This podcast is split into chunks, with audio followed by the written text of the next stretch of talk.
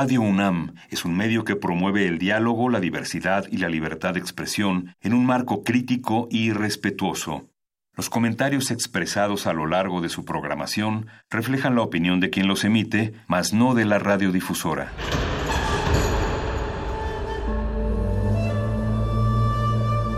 Un templo para la apreciación del ser mediante el sonido.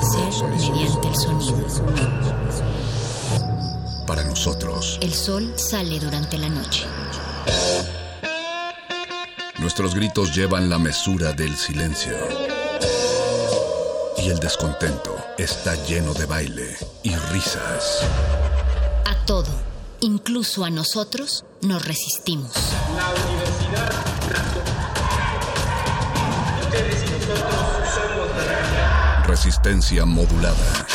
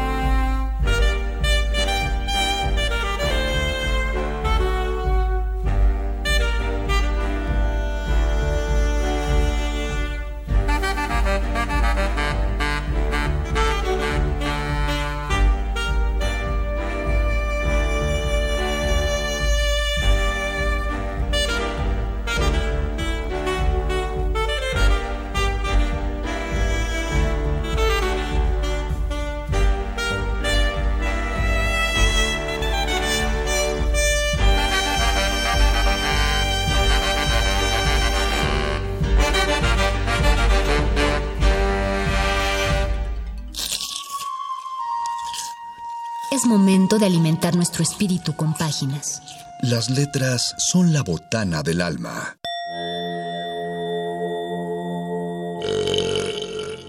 Recuerda la máxima. Los libros son como los tacos. Aún los malos son buenos. Muerde lenguas.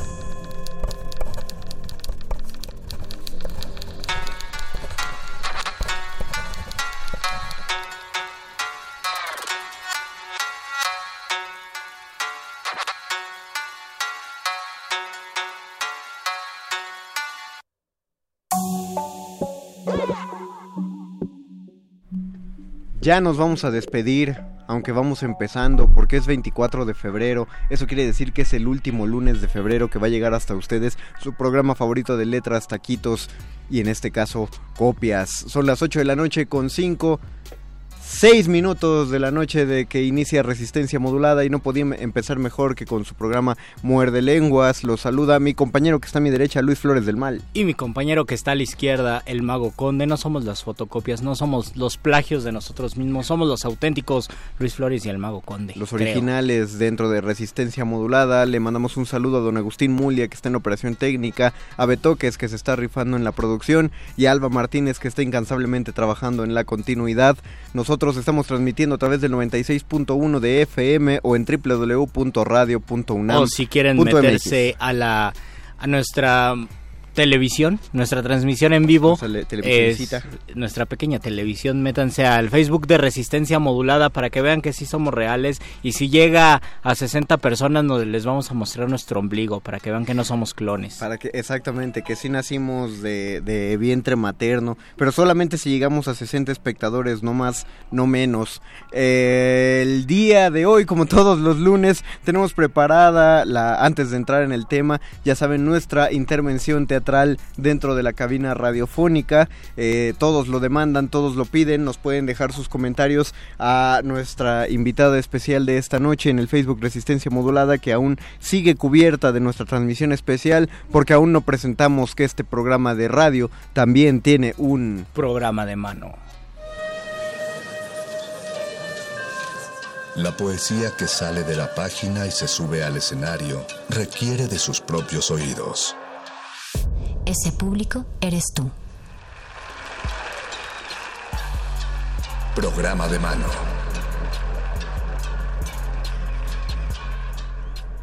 La alfombra roja que se desplegó desde la entrada de Dolfo Prieto 133 en la colonia del Valle esta noche fue para darle la bienvenida a Sol Sánchez. Bienvenida, qué bueno que estás aquí en nuestra cabina de Radio Hola, qué gusto, qué gusto. Tú vienes a hablarnos acerca, quiero tratar de decirlo fonéticamente, pero ya entraremos en la discusión acerca de si existe una pronunciación fonética al, al, estilo español, que sería zapato busca zapato.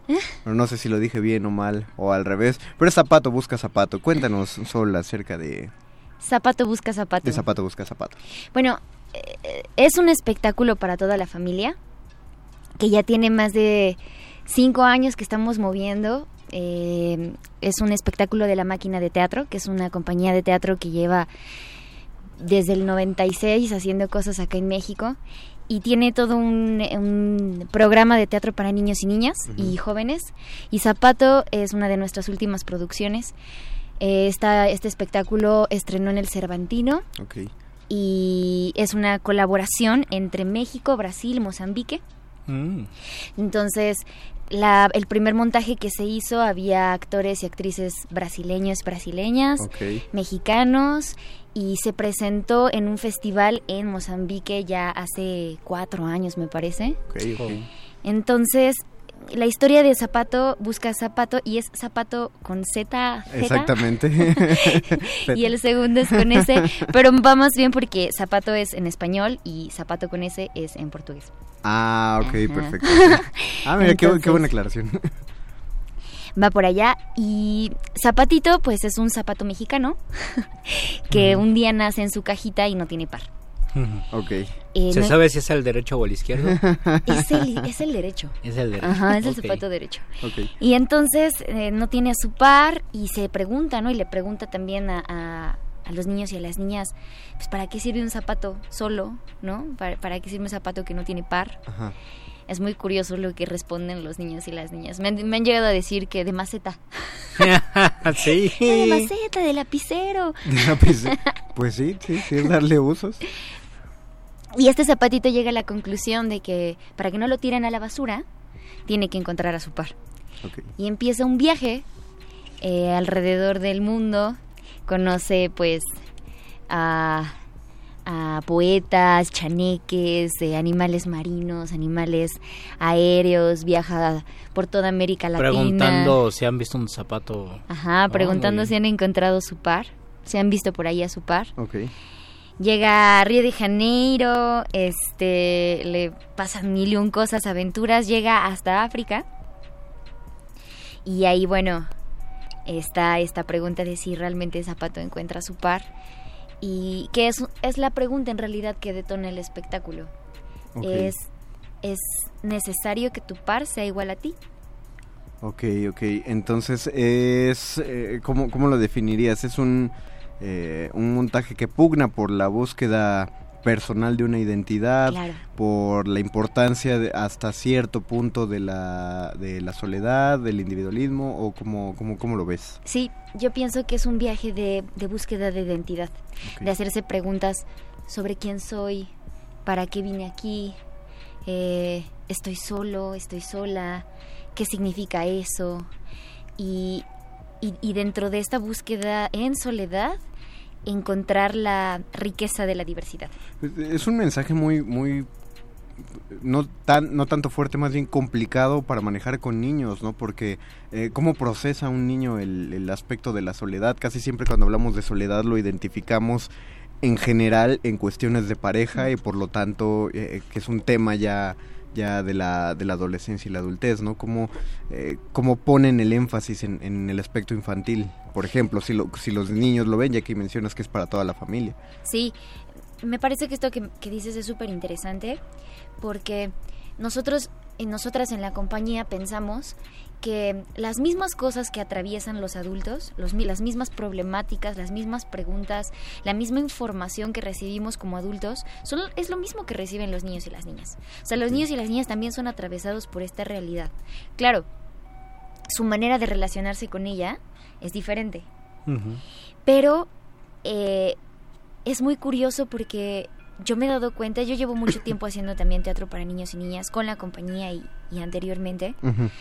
Y algo que me pasa siempre cuando doy un espectáculo para niños y niñas es que creo que la ventaja de ese tipo de teatro es que como está hecho para la infancia y la infancia es una oportunidad de ser ser humano, uh -huh. el teatro para niños y niñas tiene la oportunidad de hablar sobre estas puertas, de estos mundos posibles. Entonces hablamos de la empatía, de la amistad, de, de, los encuentros, de cómo realmente generar vínculos que sean gentiles, eh, san, sanos, por decirlo de alguna manera. Okay. Y ellos y ellas lo tienen muy claro, ¿eh? O sea, si quieres hablar de empatía con alguien, neta, ¿Con habla un con una niña o con un niño. Okay. Lo tienen muy fresco. Hay algo en la infancia que nosotros como adultos podemos reconocer que, que es muy curioso lo que sucede porque los, son las mamás y los papás, más bien, los que terminan de hilar, ¿no? El mensaje que nosotros llevamos con respecto a la soledad y a la búsqueda de identidad.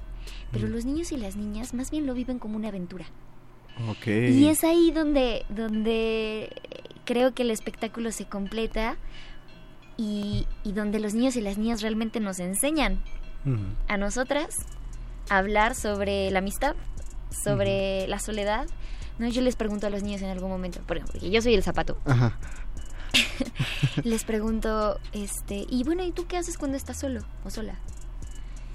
Y sus respuestas siempre son muy orgánicas, ¿no? Así, ah, pues juego, ah, pues leo, ah, este, pues eh, hago tarea, ¿no? No es como... como ¿qué, oh. ¿qué, qué, haces cuando estás solo? No me gusta comer solo, eh, no me gusta cómo pienso cuando estoy solo, eh, me da miedo cuando estoy solo. Eh, creo que es una... ¿Crees que es una cosa que se va aprendiendo? Tal vez. O, o, o a raíz de que no no sabemos estar con nosotros mismos conforme progresamos en la vida. Tal vez, ¿eh? La verdad es que no, no sabría decirlo ahora. Pero sí, sí me lo, sí me lo he cuestionado. Ponerse ahí en escena a preguntarle a los niños y a las niñas quién soy yo. Y desde un lugar honesto, porque los niños y las niñas son radicales, ¿no? Uh -huh. O sea, o estás y están contigo, o no. Uh -huh. y te mandan por un tubo. Entonces, el trabajo como actriz con ellos y con ellas es, es ser honesta. Creo que en cualquier puesta en escena, pero sí, sí. digamos que los niños son y las niñas son exigentes. ¿Y cuál sería la respuesta ya del público adulto, digamos, de, de los padres, eh, de, de, las personas en general, o incluso de adolescentes, de chavos que van y asisten a la obra? Pues mira, a mí me gusta mucho Zapato Busca Zapato porque se maneja a muchos niveles. Uh -huh. Pienso que los más chiquitos y las más chiquitas de lo que se enganchan es del mundo visual de la obra, que okay, es muy rico. Okay. Usamos máscaras, títeres, oh. colores, iluminación, humo, ¿no? Es un, ¿Hay música también? Música, wow. y es música original, ¿no? Para, hecha para el, uh -huh. para el espectáculo. Uh -huh. Y entonces es muy visual, es, eh, a mí me parece que Zapato Busca Zapato es muy mágica. Ya conforme van creciendo la, las edades de, de nuestros uh -huh. espectadores, también el discurso va tomando otras aristas. Uh -huh. Por ejemplo, eh, Zapato en, en, Río de Janeiro se encuentra con un par de chanclas. ¿no? Mm. Están en la playa y se encuentran con un par de chanclas. Y entonces las chanclas tienen una discusión fuertísima porque una es, de, es una derecha, la chancla derecha y la chancla izquierda. Pero la chancla izquierda quiere ser de derecha. Entonces están peleándose muy rudo porque ella quiere ser de no, pero tú eres de izquierda, no, pero claro, los niños y las niñas se divierten por el juego absurdo que es que una chancla quiere cambiarse, ¿no? Del otro De lado. pie, sí. Ajá. Pero como adultos sabemos que estamos hablando de una discusión política, Claro, claro. ¿sabes? Ajá. Entonces es más o menos por ahí a donde jugamos. Órale. Ok. En ese tipo de, de Es decir, sí existen diferentes lecturas. Claro, claro. Y, y está hecha para eso. Por eso pienso que em, es un espectáculo que habla a muchos niveles y que es muy disfrutable tan- tanto para los niños y las niñas como para las mamás, los papás. ¿Tú has estado a lo largo de todo el proceso de, de todos estos años o en qué punto te integraste a...? Pues no, en realidad lo que sucedió es que el espectáculo estrena en el Cervantino en esos entonces Ajá. y tuvieron una temporada importante en, me parece que en el CNA. Ajá. El día que estrena el espectáculo en el CNA, la actriz que hacía Zapato tuvo un problema fuerte, ¿no? Ajá. Que esas cosas que pasan en el teatro que De repente... el y- público no se entera. y tenían un problema súper fuerte y un día antes me habla la directora, Clarisa Maleiros, me habla Clarisa y me dice, oye Sol, ¿qué vas a hacer hoy en la tarde? Y yo, no, pues eh, voy a ir al teatro con mis amigos. Y me dice, ah, ok. ¿Sabes qué? Pues pasa esto y esto y esto, entonces más bien, pues vas a estrenar mañana. Oh. ¿Qué? Entonces me, me vi con ella unas seis horas para pasar, para... Para hacer un ensayo express. Exacto. Wow. Ella y yo solitas ahí con los personajes. Que también tiene un tanto de espontaneidad esto. O sea, Mm. sí. Un, un- un todo. o bueno, muchísima espontaneidad, pero eso también enriquece la obra, yo me imagino, ¿no? Sí, no, imagínate el susto Ajá. claro. que me dio. Pero, ¿sabes que Zapato es, yo, yo creo que Zapato de tener unos siete años. Es un zapatito de unos siete años. Ajá. Y la onda con él es que todo le sorprende. Oh. Todo le maravilla. O sea, nace y, ah, ¿qué pasa? Y cómo, cómo me relaciono, cómo te ayudo, cómo me ayudo, quiero esto, aquello. Entonces es un personaje en búsqueda. Y está completamente abierto. Y son los otros personajes los que, los que lo van guiando y lo van Oh, llevando por este viaje mágico hacia sí mismo. ¿no? Entonces, digamos que desde ese primer encuentro mío con Zapato, que fue, ok, hay que colocarse aquí Ajá. desde, desde tus propias preguntas, desde, tus propios cuestionamientos. Y desde entonces, cada vez que hago a Zapato, es la misma sensación, ¿sabes? Wow. como de ¿qué va a pasar? Ajá. Ese fue mi encuentro con el zapatito. Ok, entonces eh, estamos hablando de una gran producción, nos mencionabas, hay máscaras, hay este... eh, ¿qué, qué otros? La música original, ¿qué otros elementos, perdón? eh, objetos. Eh, ah, tenemos trabajo de objetos, tenemos trabajo con títeres. Em, la máquina desde hace ya muchos años tiene búsquedas con respecto a, a la animación del objeto, Ok. ¿no? Y a la magia que eso que eso produce, que eso implica. Pero, pero está, eh, está bien entonces que se proponga, bueno, que se, que se anuncie como un, un espectáculo eh, para toda la familia, o si, o si le dan ustedes un, un carácter de, de teatro infantil. Nues- nue- nuestro espectáculo, o sea, nuestra llamada, nuestro mm, mensaje, claro, es para las niñas y los niños. Y decimos que es para toda la familia porque los niños y las niñas pues no van solos. Exacto, no, y aparte, eh, cada vez que tenemos una entrevista aquí de teatro infantil lo repetimos, ¿no? La cuestión es que cuando se menciona, todavía en la actualidad, cuando se menciona teatro infantil, se tiene una, un- un prejuicio de, ah, pues de seguro van a ser nada más unos monitos, y va a haber Unos do- payasitos. unos payasitos, y va a haber unos chistecitos ahí, todo súper sencillo, cuando eh, ya sabemos que hasta el cine para niños no es, no es enteramente para niños, ¿no? Entonces, eh, está, está bien, tenemos que repetir eh, para los que nos están escuchando, para quien nos escucha, que eh, si tienen niños que llevar al teatro, esta es una opción. Y si no tienen niños que llevar al teatro, tampoco tienen que buscarse uno, sino simplemente pueden ir y asistir Tal al vez se tienen que buscar uno en ustedes mismos. Eh, Quizá, quizá el niño, eh, el niño y la niña internos pueden, pueden aflorar. En, eh, están en el Centro Cultural Helénico, ¿no? Exacto, en el Centro Cultural Helénico a la una de la tarde, los sábados y los domingos, y vamos a estar ahí hasta el 19 de abril. Hasta el 19 de abril, todo, bueno, iba a decir todo febrero, pero ya se va a acabar. Todo marzo todo y marzo, casi todo abril. Todo marzo y casi Lo que queda todo de abril. febrero, que es un día nada más, sábados y domingos, Centro Cultural Helénico a la una de la tarde. ¿Es en el, Exacto. en el teatro principal o en el...? Es en el teatro principal. Ok, ¿no? el de la entrada, justo. El- entonces, es- eso nos habla de muchas butacas, eso nos habla de una gran invitación que tenemos Sí. que hacer a, a la gente. Digo, la una de la tarde, tanto en sábado como en domingo, es bastante agradable para el estilo de vida de quien sea, ¿no? Digo, a la una, eh, si fiestaste el día anterior o no, a la una ya estás... Ya estás puesto. Ya estás puesto, digo, ya, ya, ya eres capaz de llegar a las doce y media a un, a un teatro con tranquilidad. Además, no es que te vayan a poner a correr, ¿o sí? No. no, No, no no es que te vayan a poner a correr en la, en No. la obra. Entonces, eh, sábados y domingos a la una de la tarde en el Teatro Principal del Centro Cultural Helénico, eh, en Avenida Revolución. Avenida Revolución, muy cerca del Metro Barranca y muy cerca también del Metrobús Eh, Alta Vista. Alta Vista. Eso. Muy Alta bien. Vista. Me- Caminando me- por la callecita empedrada. Dinos, Sol. Me gustaría comentar también que tenemos varios paquetes. Tenemos paquetes Ah, dos por uno, eh, vari- eh, paquetes familiares de varios boletos por una cantidad muy módica de, de- de- de dinero. Ajá. Y estas promociones las pueden buscar en nuestras redes. Cuéntalas, cuéntalas. ¿Cuáles son? Eh, nos encuentran como la máquina de teatro, La máquina de teatro. tanto en Facebook como en Instagram. Eh, y van a encontrar ahí las promociones, si muestran la promoción en taquilla o si la nombran, si la mencionan, eh, listo, ya está. Ah, ok, perfecto. Entonces, eh, esta noche, si alguien quiere hacer, eh, qui- quiere buscar su promoción para lanzarse, no, no lo dejen para dentro de dos semanas o para dentro de tres, de una vez. eh, para este fin de semana empiecen a apartar, porque como siempre recomienda Luis, cuanto antes la vean, es más probable que se la recomienden a alguien y que incluso quieran ustedes regresar a verla. Eh, tenemos que llenar todas las salas de teatro, así que...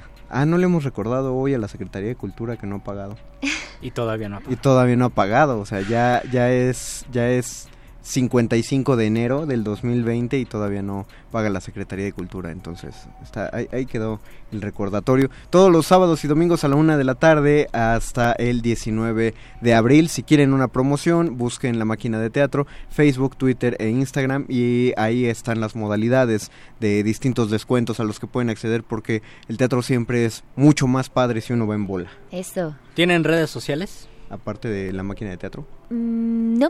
No, esa. la máquina Vale, perfecto. eso nos encuentran. Este, ¿Algo que quieras agregar para la audiencia, Sol? Pues eh, que Zapato Busca Zapato trae un- una búsqueda, es un, es un mensaje de, de identidad, de, de apertura, eh, muy rico visualmente, es eh, una historia muy linda que van a disfrutar muchísimo y pues los esperamos allá para tomarnos una foto y darnos un abrazo. Perfecto. Muchas gracias, Sol, por ustedes. habernos acompañado. gracias. Te deseamos mucha popó para las funciones Gracias. hasta aquí, hasta el 19 de abril. Y pues los esperamos para cualquier otro proyecto que tenga la máquina o que tengas tú, o cualquiera de los integrantes de la máquina. Muchísimas gracias. Gracias a ti. Vamos a hacer una pausita musical, Luis. Vamos a escuchar una rolita y regresamos a este muerde lenguas de letras taquitos. Y copias. Todo chao.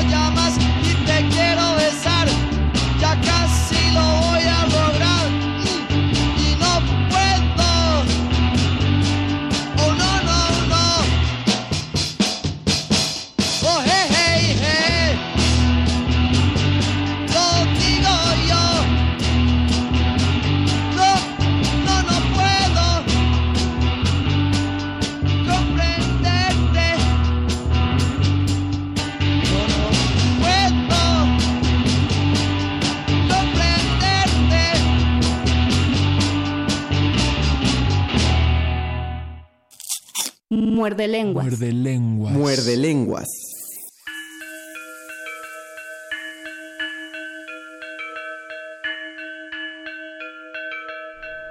Acabamos de escuchar a los Rolling Stones o algo muy similar a las piedras rodantes, las de Alex Lora. Y de ahí los Rolling los plagiaron y hicieron la misma rola, pero en inglés. O Que sea- no es tan buena como la de en español, Exactamente. Hay, hay- hay que saber reconocer el producto nacional, consuma nacional. ¿Existirán canciones en español que fueron dobladas al inglés? Sí. Salvo Bésame muy bueno, sé Bésame mucho, pero ¿cuál más habría? No sé si al inglés, pero Juan Gabriel tiene muchos cor- muchos covers en japonés. Oye, ¿en serio? Y consiguieron consiguieron un cantante que canta muy parecido, por no decir igualito a Juan Gabriel. ¿En versión japonés? En versión japonesa. Wow. Bueno, mm, hay que pensar que 70% de los japoneses hablan como con el timbre de voz de Juan Gabriel. Ajá. Así que tan difícil no fue. Luis Miguel Pero- tiene un disco de sus éxitos en portugués eh, para, ¿Y el, para el público brasileño. Él canta en portugués. Es, o sea, son en los 90 cuando sacó, cuando tenía grandes discos, muchos éxitos, sacó una versión en portugués de sus canciones y la verdad canta muy feo en portugués. O sea, lo pronuncia mal. Lo, lo pronuncia muy mal. Pero lo canta bien o tampoco. Eh, canta muy bien, obviamente, pero lo pronuncia Obviamente. muy, muy mal. Nos dice, nos manda saludos Oscar Barrera, aquí andamos escuchando cosas diferentes, Cultural 100, saludos Oscar. Gracias. Inés Alicia Romero Sánchez mandó saludos a ti, a mí Gracias. y a nuestra invitada, que está muy interesante la obra, vayan a ver Zapato Busca Zapato. Perla Lir Res, mis hijas están conmovidas con la historia, Mabel tiene 5 años y Sofía 8. Genial. Qué padre, creo que hasta ahorita son nuestras escuchas más Esperemos jóvenes. que, esperemos que vayan. Eh, Ojalá que vayan a Zapato Busca Zapato. Aquí está Lalo Nájera. Saludos, Dice Muerde. Lenguas, Eduardo Nájera reportándose. Muy buen tema. Y es que hablando en general, creo que desde hace varias décadas prácticamente ya todos los libros serían una copia de otro. Prácticamente todo se ha hablado en la literatura, así que esto sí ocurre. La diferencia es que cambia la manera de explicarlo, pero en sí, si exponemos, mu- si nos ponemos muy exigentes, creo que desde hace varias décadas, o me atrevería a decir un poco más de un siglo, ya todos los libros serían un plagio de otros, ya escritos con mucha anterioridad. Pues si nos ponemos como tú dices, Lalo, de hecho todos acabamos siendo un plagio de los griegos y los romanos. Los romanos son más plagio de los griegos que cualquier otra época, incluso más que el neoclasicismo.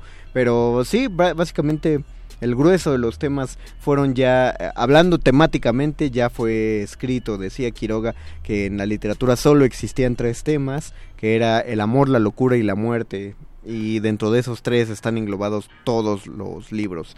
Eh, no he encontrado una excepción a esa regla todavía. Eh, de verdad no existe ningún tema que no se haya tratado y más bien cuando hay un nuevo tratamiento del tema justamente es eso, nada más un tratamiento, nada más una nueva perspectiva y muchas veces, sobre todo en el siglo XX o después, eh, a finales del siglo XX, se reflexiona mucho en torno a cuáles son los tratamientos, cuáles son los ejercicios discursivos en la literatura que se han duplicado o que se han vuelto ya una fórmula y cuántos escritores caen en este tipo de formulismo donde pareciera que se está explorando el lenguaje o se está explorando eh, un género literario cuando en realidad lo que se está haciendo es interpretando o absorbiendo una tendencia que ya existe o un estilo que ya existe. Es muy complicado primero encontrar estrategias que sean eh, auténticas, que tengan que ver con una sola persona. Es decir, es, por ejemplo, en poesía es muy complicado encontrar un poeta que tenga un estilo que sea único. Claro que existen grandes poetas y por eso son los grandes poetas que cuando uno los lee dices, por supuesto que es eh, César Vallejo o por supuesto que es Pablo Neruda. La, pero la llamada búsqueda de la voz Ajá, personal. búsqueda de la voz. Pero esto muchas veces yo sinceramente yo no sé cuál es que venga detrás de una búsqueda de la voz, pero sí existe un trabajo, existe una disciplina y sobre todo una digamos una, una energía y un enfoque por y un deseo por querer encontrarse a sí mismo a través de la literatura, a través de los textos literarios y básicamente es lo que distingue o en muchos autores, grandes autores dicen que lo que distingue un buen autor de un mal escritor es justamente la capacidad que tiene para lidiar con los códigos del lenguaje para poder escribir algo. Entonces yo me imagino que cualquier cosa sí, en realidad sí es una copia, pero la diferencia está en cómo hacemos esas copias. No, eh, cada quien tiene algo que mencionar a propósito de cualquier tema y incluso de cualquier historia. Por, hay una razón por la cual eh, la ley de, de derechos de autor en cuestión de escritura en México es una de las más definidas eh, y, y de las más estrictas además. Y hay una razón por la cual las ideas no pueden ser registradas bajo derechos de autor. Es decir, si alguien a mediados de los 50 hubiera registrado bajo derechos de autor la idea de hombre rico de negocios se enamora de mujer de escasos recursos que trabaja para él y ella se enamora de él a pesar de tener una rival de la esfera socioeconómica del jefe y que sobre eso pasan todas las dificultades y acaban casándose. La, la, la muchacha con el patrón, pues qué cantidad de películas no, no podrían replicarse eso y de y toda la, la historia de las telenovelas de la época dorada de las Y si nos vamos a la música surgir. pasa exactamente lo mismo. ¿no? Exactamente. No, no puedes registrar un género musical porque es una posibilidad para jugar con, con los sonidos, como eh, no puedes registrar un género o un tratamiento del género porque es una posibilidad que te permite eh, jugar con eso. Lo que sí pasa muchas veces es que esa persona que abre una brecha, que escribe un texto, por ejemplo, Rayuela, eh, una novela donde la participación del lector es mucho más activa, después de Rayuela seguramente se escribieron y se seguirán escribiendo muchísimos libros parecidos y Claro. ninguno va, va a ser como Rayuela porque parte de esta búsqueda y parte de una nueva propuesta es justamente no tener algo, no tener un referente inmediato, un referente anterior. Lo demás, pues sí parecen copias que son válidas y sin embargo nunca van a tener la trascendencia o la fuerza de Rayuela. Bueno, es que ahí, ahí el problema es que si te metes a, a realizar algo parecido a Rayuela, pues todo mundo lo va a identificar, ¿no? Y Claro. por más bien que lo hagas, eh, va a ser pues como la, la cuestión de Cristóbal Colón, ya no importa, claro que alguien más lo puede replica- replicar, pero la cuestión fue el primero que lo hizo conocido, eh, y en este caso pues eh, Cortázar fue el que inaugura la fórmula, quién sabe si antes había algún aut- oscuro autor checo por ahí realizándolo o, o alguien intenta hacerlo después, pero ya tiene el sello de Cortázar, ya vas a quedar como una copia si no sabes realizarlo adecuadamente. Por ejemplo, eh, ¿cuántas novelas epistolares conocemos, no? Que existen. Eh, cuando se habla de una novela epistolar, en general la que más se recuerda es Drácula de, Bram Stoker, porque está eh, en epistolares que está escrito mediante cartas, eh, anotaciones de diarios, registros aparentemente transcritos de grabaciones en cilindros de cera que hacían por ahí, una que otra anotación, o sea, la, la unión de esas supuestas, de, de esos esas supuestas notas, que en realidad pues acabamos viendo que todas tienen el mismo estilo y pues entonces ahí, ahí se cae un poco el teatro. Pero eh, esa es la, el mayor ejemplo de una novela epistolar. Sin embargo, estoy seguro que se ha replicado la fórmula de la novela epistolar y nadie se la adjudica en sí a que, ah, bueno, pues eso lo inventó Bram Stoker, porque de hecho ya se hacía eh, con anterioridad. Creo que un heredero, por ejemplo, eh, una manera de reinventar estas cosas son las llamadas novelas estilo Twitter, que se hicieron famosas porque lo, ah, hubo unos tuiteros que publicaban historias, haciéndolas pasar por historias reales mediante tweets e iban captando la atención de sus seguidores que daban retweet y entonces llegaba a más lectores. Y ya después de días enteros donde se seguía de cerca a, a este tuitero pues ya se revela que todo era una historia inventada y a muchos de esos tuiteros los han publicado eh, y lo único que tienen que hacer es transcribir los tweets, ¿no? Y los transcriben con todo y, y hora de publicación, porque Sí. es como parte del, del encantito, pues. Y Esto, eso, y eso también implica mucho el problema, ni, ni bueno, por, un por una parte el problema, pero simplemente el tema de cómo el, ar- el arte entra en el mercado y cuáles son las repercusiones de cuando el arte entra en el mercado. Eh, son válidas, son más válidas las copias, por ejemplo. Eh, existen los eh, escritores de bestseller, por ejemplo, o los de superación personal. Existen muchos libros en torno a ello porque entran en el mercado, porque se comercializan y porque las personas si compraron un libro de superación personal van a querer comprar otro y esto no solamente en superación personal, cualquier otro tipo de literatura. Si por ejemplo de repente hay un boom en la literatura del narco, entonces alguien que compró un libro va a querer comprar otro y va a querer comprar otro. Entonces los libros van a ser, no no digo que van a ser iguales, pero van a ser más o menos lo mismo si se piensa en función del mercado. Y esto no tiene nada de alarmante ni nada de inmoral, porque también esto existía eh, a principios del siglo XIX, para que, que diga del siglo XX, por ejemplo, al finales del XIX, con los eh, con los escritores que publicaban un fra- fragmento de su novela en los diarios impresos o la literatura Mm, de es. folletín. Muchas de las historias son muy parecidas. Incluso eh, Lope de Vega también podría decirse que es un plagiador porque se plagiaba a sí no, mismo. claro que es, eh, o sea, nadie... ¿cuán- ¿De cuántas novelas, de cuántas dramas se habla? Del 1700 se Del- dice, ¿no? Ajá, y por lo menos si, si son 1700 tendría que haber escrito desde que nació hasta que murió. No, no, no, yo, yo creo que sí lo podría hacer porque aparte cuentan que había obras que acababa antes de desayunar. Mm. Eh, y él lo pone en el arte nuevo a hacer comedias. Creo que eso es probable. Confirmadas hay como 800, o sea, tal cual que se mantiene. Todas las demás están en duda de que si las escribió Lope o las escribió otro autor y las firmó como Lope para que se las publicaran y las representaran, pensando que, ah, bueno, pues es de Lope.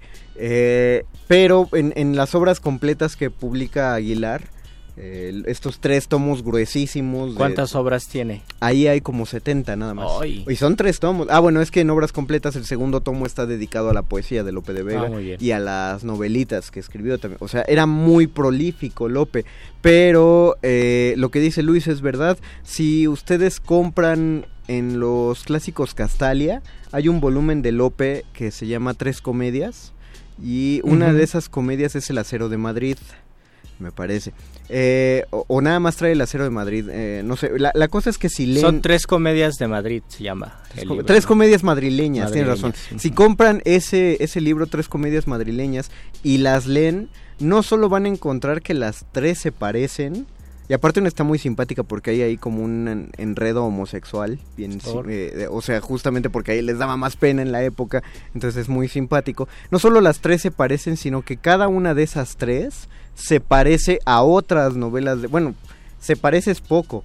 Eh, el mismo estudio preliminar de tres comedias madrileñas indica que la única manera en la que Lope podía escribir una obra antes de desayunar completa es que él ya supiera qué iba a pasar a la perfección y cómo sabía que iba a pasar a la perfección pues porque tenía fórmulas claro. En- en- eh, de manera general debe haber cinco o seis comedias de Lope y después de esas cinco o seis ya eh, Todas son todas una las demás son especie una de fotocopia. Sí, sí, sí, especie, especie, porque claro, cambian nombres, cambian personajes, cambian lugares, hay situaciones más, situaciones menos. Uno tendría que leer esas obras por versos en particular, que al ser López son muy luminosos, eh, pero los mismos autores del siglo de oro rehusaban, cuando en- encontraban un verso particularmente luminoso, lo volvían a utilizar Oh. en, en otros dramas.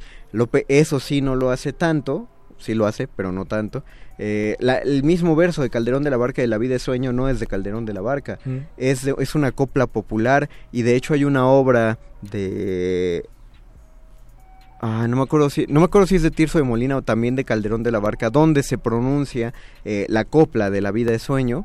Eh, Tirso tiene una creo y, y creo que y, pero si es de Calderón debe ser en el mágico prodigioso, pero el, el dato está muy oscuro ahí perdido. La cosa es que sí hay una una meta metacopia eh, de, de los mismos autores. No es, no hay que escandalizarse por el hecho de decir, no, es que pues Lope no podía copiarse a sí mismo, ¿no? Y, y ya lo habíamos pensado también que si, si los escritores y los autores son auténticos, esto significa eh, no copiar la realidad o no copiar libros. Por ejemplo, un escritor puede imaginar una historia a partir de un libro o puede plantearse otra historia en un mismo personaje de un libro que leyó y eso pasa mucho. Habíamos mencionado a Borges que hace la reescritura del Martín Fierro o está la están está la película de Érase una vez en Hollywood que hace la reescritura de la historia. Esto existe, seguirá existiendo y no se trata de un plagio, sino de una manera de escribir, porque al final de cuentas, si lo pensábamos, creo que lo habíamos planteado con Gabriel García Márquez,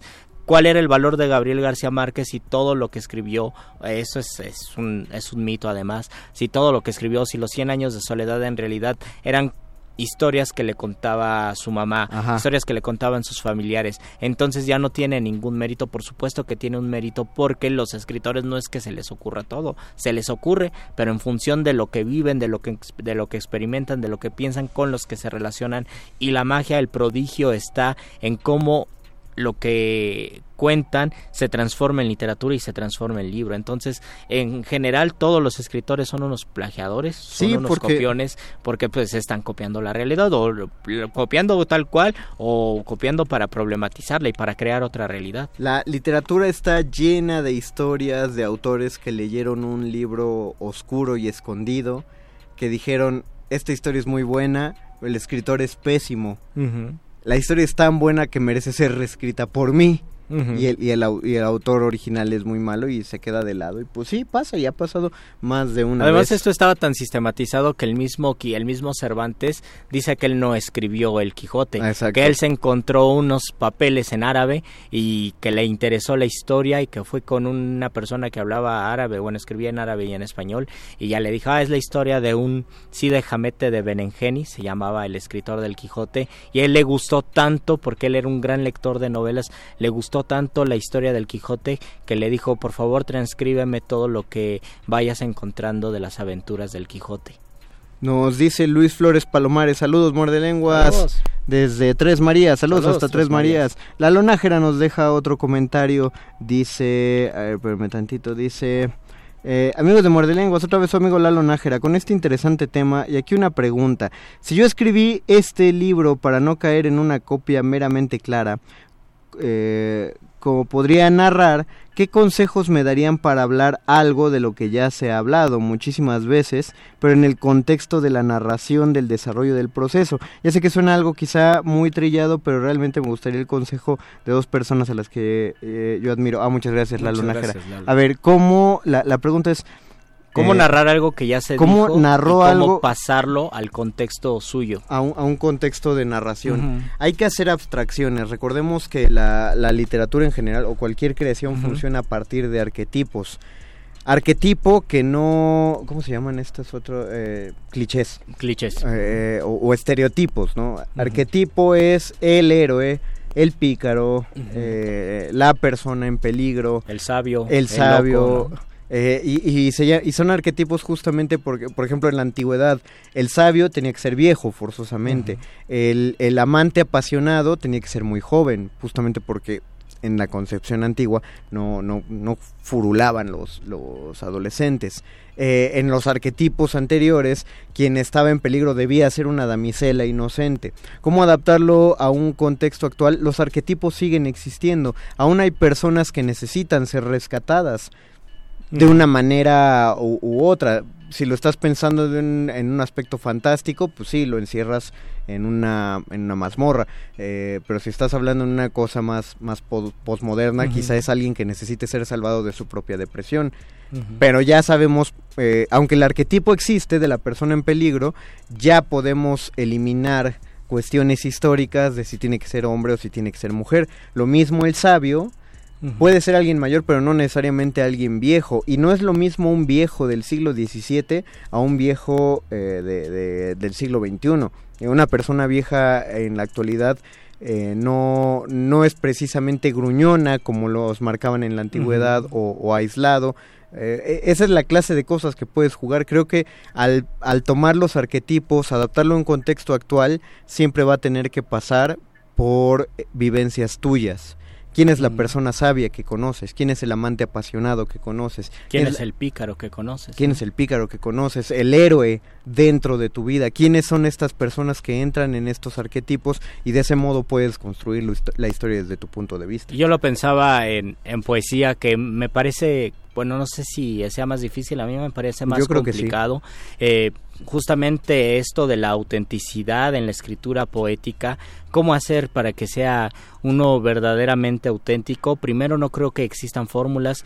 Eh, segundo, creo que sí se debe tener conciencia de muchas cosas que podrían ayudar, tal vez a buscar, a encontrar una voz, una autenticidad, una manera de hablar y un estilo propio y uno eh, se debe tener conciencia sobre todo en que uno siempre escribe en función de otros libros y esto es muy evidente al momento de escribir poemas. Si, por ejemplo, nada más uno lee una tradición literaria y, y, y, y, por supuesto se tiene que leer bien una tradición literaria, se tiene que absorber una tradición literaria, pero si uno por ejemplo, solamente lee literatura de los siglos de oro y un poco de literatura del siglo XX, o lee a sus compañeros escritores, pero lo suyo es leer literatura de los siglos de oro, o es lo que más lee con mayor profundidad, porque bien puede conocer toda la todas las tradiciones poéticas, pero lo que más conoce son los siglos de oro, eso va a, va a absorber su poética y va a hacer que escriba de esa manera. eh, muchas veces incluso se puede volver abstracto o se puede se puede volver lejano al tiempo, que no, que no está mal, pero también se debe pensar en que uno está escribiendo en función de su realidad, aunque esto es un arma de doble filo, porque si uno, por ejemplo, se pone a escribir nada más de cosas que suceden en el siglo XXI, WhatsApp, eh, Twitter, redes sociales, memes, eso también se vuelve una escritura finita, una escritura caduca, porque nada más va a quedar en ese Exacto. contexto. Entonces se debe tener conciencia de estas Bueno, circunstancias. más bien lo que yo creería es si uno, eh, ese, eso que dijiste, si uno le da el peso a- al aspecto tecnológico, ahí sí, sí va a quedarse en la espuma de los días. Claro. Imagina que alguien hubiera sacado en el 2000, en el 2008 una novela basado en el high five. Y en los hemos. Y en los emos, bueno, los emos han renacido, pero Ajá. el high five no, o sea, fue el, el precursor de Facebook se perdió por ahí. Dicen que todavía existe, por lo tanto todas nuestras cuentas Todavía todavía deben Oh. estar perdidas en algún punto de la red, pero ya nadie lo ve porque justamente eso pasa y ahorita tenemos la concepción de que WhatsApp, Facebook y Twitter e Instagram van a ser eternos. Pero pues, ¿quién Pero sabe? en porque este- en unos tres añitos eh, o, o menos, menos, exacto. eh, se va a acabar y van a llegar otras redes que ya están llegando Ahora- y que algún día vamos a emigrar a esas redes sociales. Ojo, la, la, la historia que se escribe podría tratar de Instagram, bueno, podría desarrollarse en Instagram, que no tratar de Instagram tal cual, porque eso es lo que se va a perder, pero si se desarrolla dentro de Instagram, sería lo mismo que cuando uno escribe, eh, sale embosado a una calle en Madrid, a nadie sale embosado y, y el, el valor de Madrid ya no es el mismo de la época. O lo que pasaba con los estridentistas que escribieron mucha literatura donde se hablaba de, eh, de automóviles, de aviones, de tranvías y algunos eh, aparatos que ya no existen, otros que sí, pero que ya están tan acoplados a nuestra realidad que no nos causan ningún escándalo. Ah, y sus tratamientos pues eran tradicionales a pesar de que metían aviones y metían tranvías en sus poemas. Mandamos un saludo a Perla Lee Res, gracias por comentarnos a nuestra invitada Sol Sánchez. Tomkins Pavo, abrazo Saludos. hermanitos, abrazo Tomkins. Tenemos un comentario de Gustavo Álvarez que vamos a leer ahorita que regresemos. Vamos a hacer una brevísima pausa musical que nos requieren aquí en la producción y regresamos a Muerde Lenguas, Letras, Taquitos. Y fotocopias.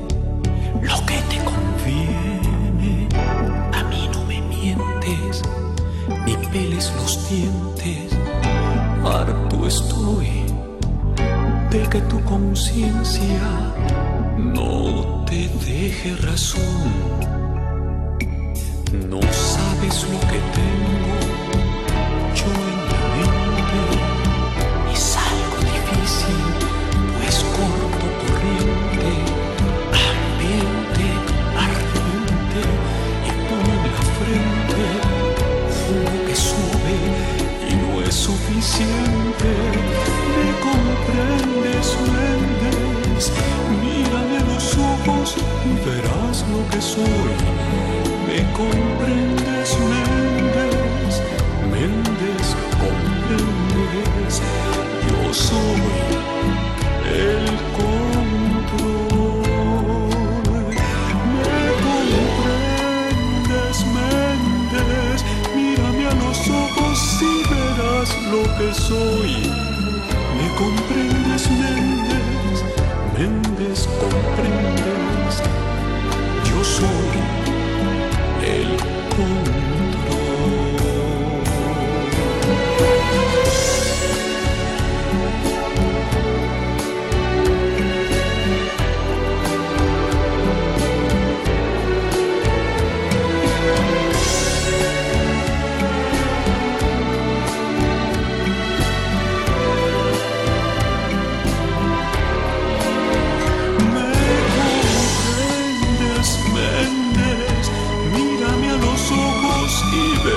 Lo que soy.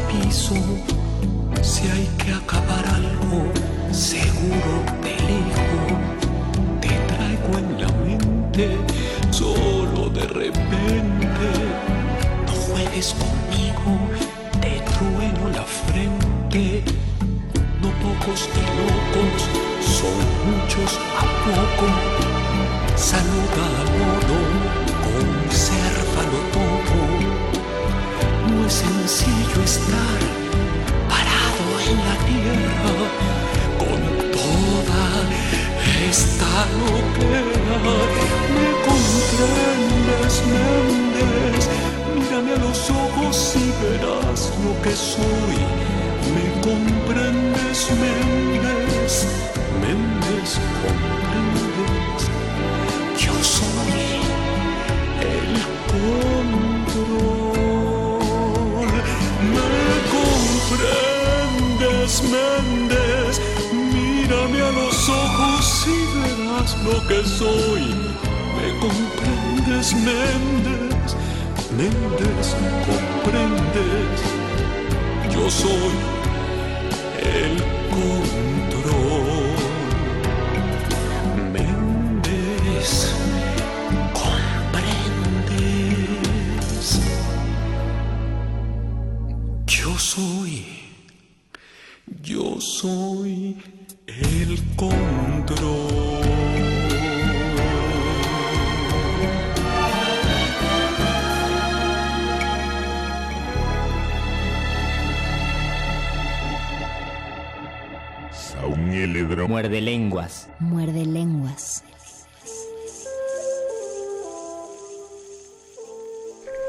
Qué bello.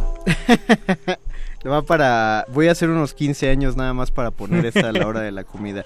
Dice Gustavo Álvarez, con base en lo que dicen, entonces Pérez Reverte tiene razón en copiar y no debe ser señalado. Híjole, Asimismo, ahí- es diferente, ahí ahí es muy diferente.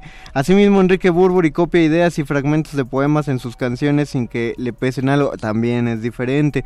Debemos pues entender que en literatura y poesía es válido copiar. Saludos, muerdelenguas. Sí, Sí, a mí no. me parece que es, es algo muy complejo y creo que se discute mucho sobre esto, sobre el palimpsesto de la literatura, sobre todo de la poesía. Existe, por ejemplo, premios de poesía donde se han impugnado eh, eh, con, con base en que tiene versos que no son suyos, ¿no? Pero versos tan famosos que al momento de incorporarse al, al poema, al libro, eh, se sabe que no son suyos y se sabe que están cumpliendo ahí una función. Muchas veces lo que hacen los poetas es ponerlos en, en cursivas porque hay una ahí existe una intención de intertextualidad, es decir, de juntar un de juntar una propuesta con otra o de crear guiños a partir de otra propuesta.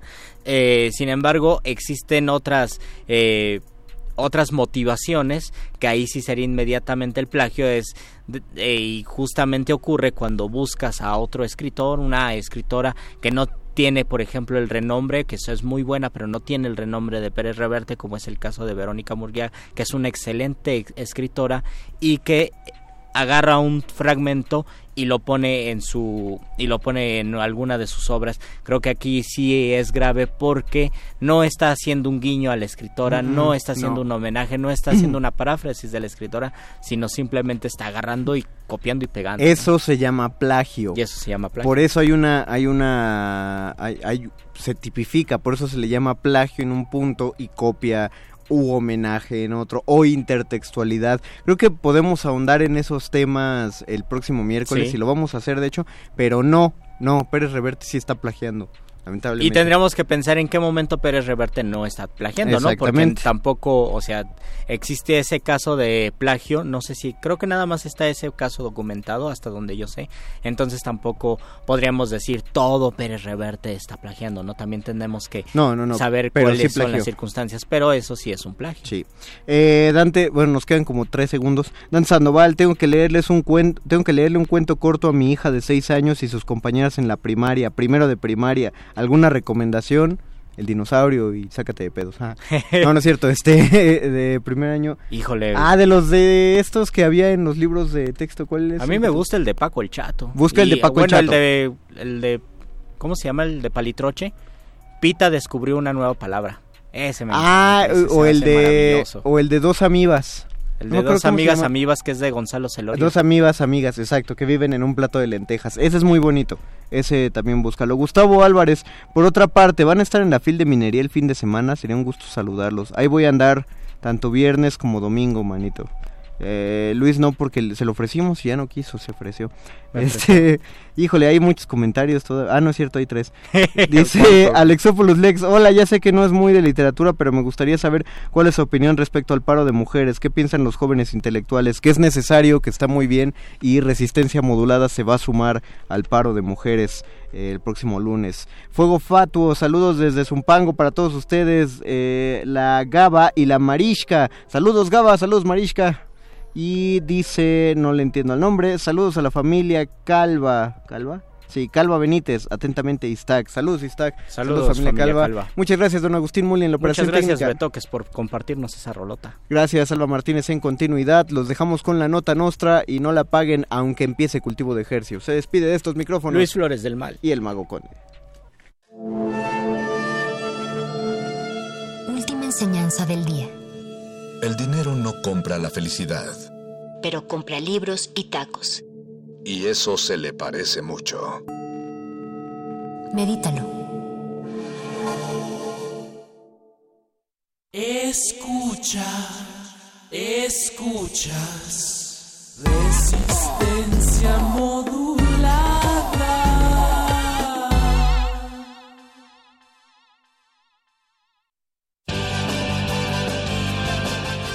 Interrumpimos lo que sea que esté escuchando para darle nuestro supuesto corte informativo. La nota nostra. La nota nostra. No lo dijimos primero, pero lo decimos mejor. Fake, fake, disgusting news.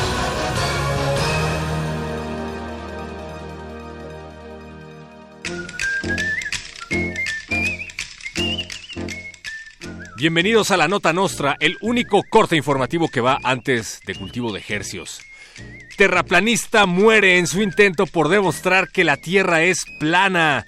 Así es, aunque usted, querido Radio Escucha, no lo crea, aún hay gente allá afuera que cree en Dios, en Santa Claus y en que la Tierra es plana. Un terraplanista llamado Mad Mike fabricó un cohete impulsado con vapor en su jardín para después probarlo en el desierto de California. Sin embargo, luego del despegue, Mike se estrelló provocando una explosión que acabó con su vida. Aunque sus amigos terraplanistas ya hablan de una conspiración del gobierno, Mike comprobó definitivamente que la Tierra puede llegar a ser plana y muy dura. No lo haga en casa. Vicente Fox propone a Vicente Fox como primer damo y a su esposa Marta Sagún como presidenta de México. El expresidente Vicente Fox, quien durante su mandato fungió en realidad como primer damo de la primera dama, que en realidad fungía como presidenta, propuso volver a ser el primer damo de la que ya fue presidenta de facto, o sea, Marta Sagún. Y esta nota es tan ridícula y absurda que el equipo de la Nota Nostra se sorprende de haber tomado a Fox en cuenta. Bórrelo de su memoria, por favor. Andrés Manuel López Obrador asegura que este maldito calor es una estrategia de los borolistas para desprestigiarlo. El presidente de la Cuarta Transformación, Andrés Manuel López Obrador, dijo sudando en conferencia mañanera que este calorón que azota a la CDMX no es más que un lamentable intento de la oposición para frenar a la Cuarta Transformación. También dijo que el desempleo, la inseguridad, la delincuencia y la corrupción son culpa del calor y que le dejaron un cochinero. Eso sí calienta, declaró el peje. Y en otras noticias, panistas, derechistas, conservadores, reaccionarios, provida, antiaborto y misóginos se vuelven feministas de la noche a la mañana para conseguir votos. Luis Flores tiene más información.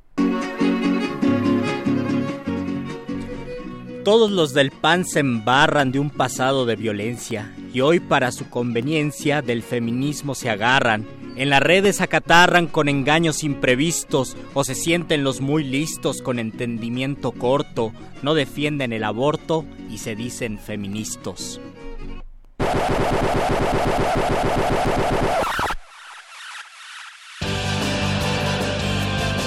Estas fueron las noticias del día. Si no lo escuchó aquí, entonces fue en otra estación. La nota nostra. ¡Maldito aparato! ¡Qué más gracioso!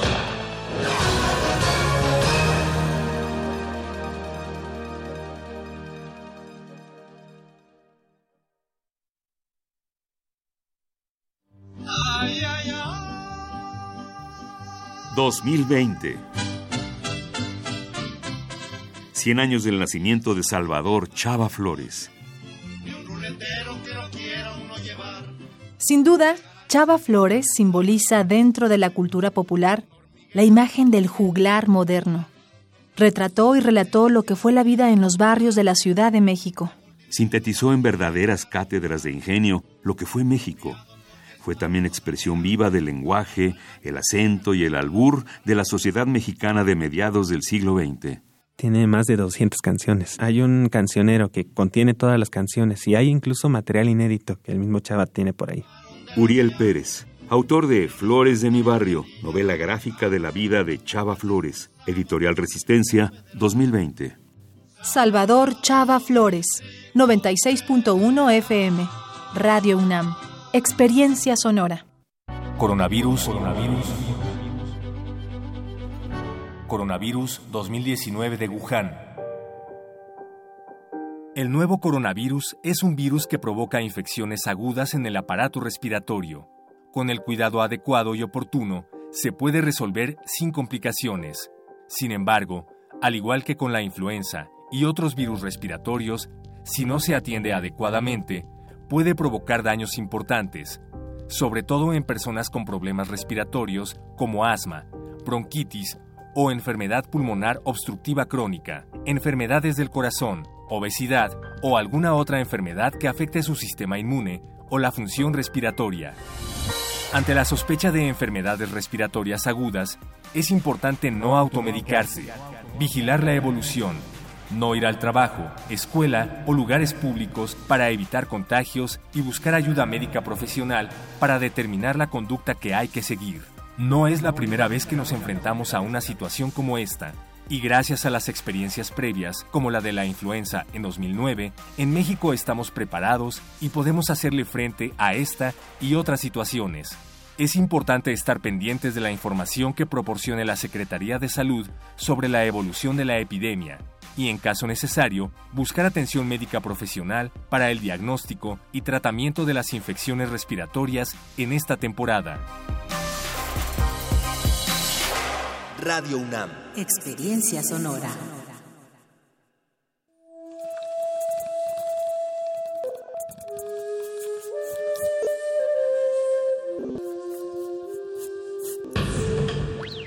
La música emergente es como el silencio. Silencio. Presente a nuestro alrededor. Pero audible solo para quienes tienen disposición de escuchar. Como todos, en este campo de cultivo. Cultivo de ejercios.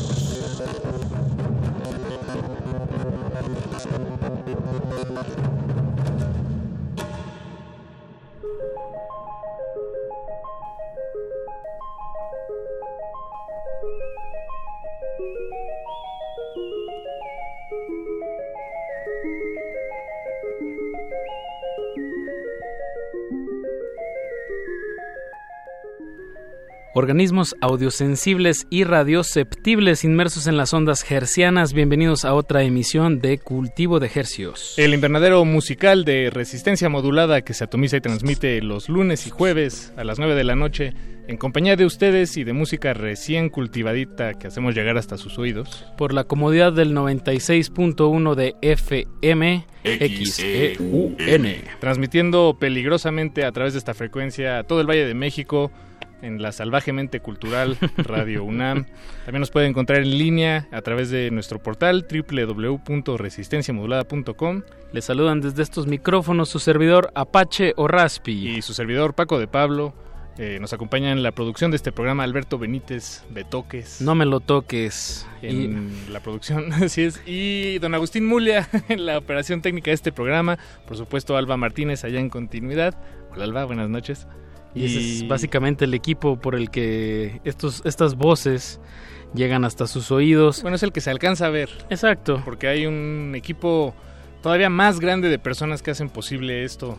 Que se llama Radio UNAM. Pues que se llama Radio UNAM. Exactamente. Una gran infraestructura. Infrastructure.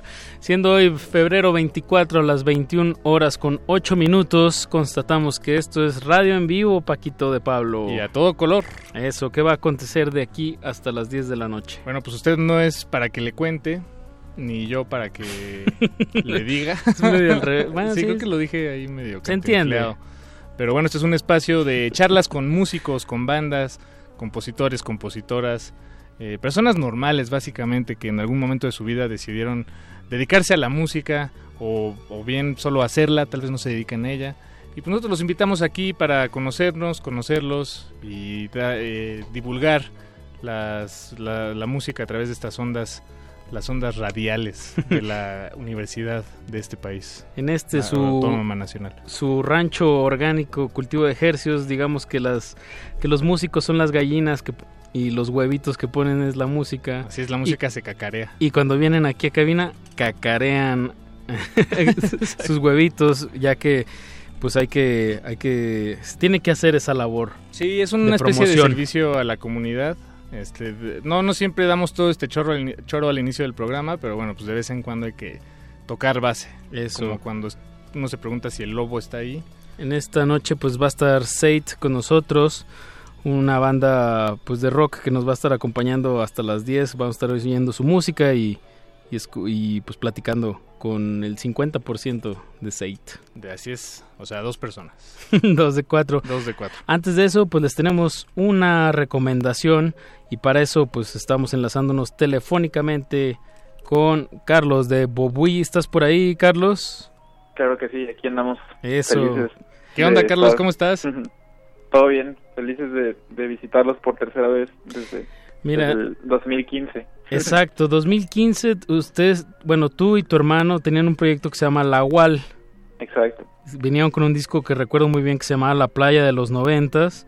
Uh -huh. eh, el año pasado... ¿La Playa de los Noventas? ¿sí, sí, no, así se llama el disco, ¿no? No, no. Sí, la UAL. Sí. Ah, sí. Ah, no, perdón, perdón mi francés. No, no, pues fue hace como tres, cuatro, tres años, dices, sí, ¿no, Carlos? Sí, sí. Ya, sí, ya llovió. Ya, pasó, ya llovió, exacto. Me la ganaste. Y el año pasado eh, veniste aquí a cabina con tu hermano eh, promocionando este nuevo proyecto que se llama Bobui. Uh -huh. Pusimos, creo que estaban promocionando Agua Santa o...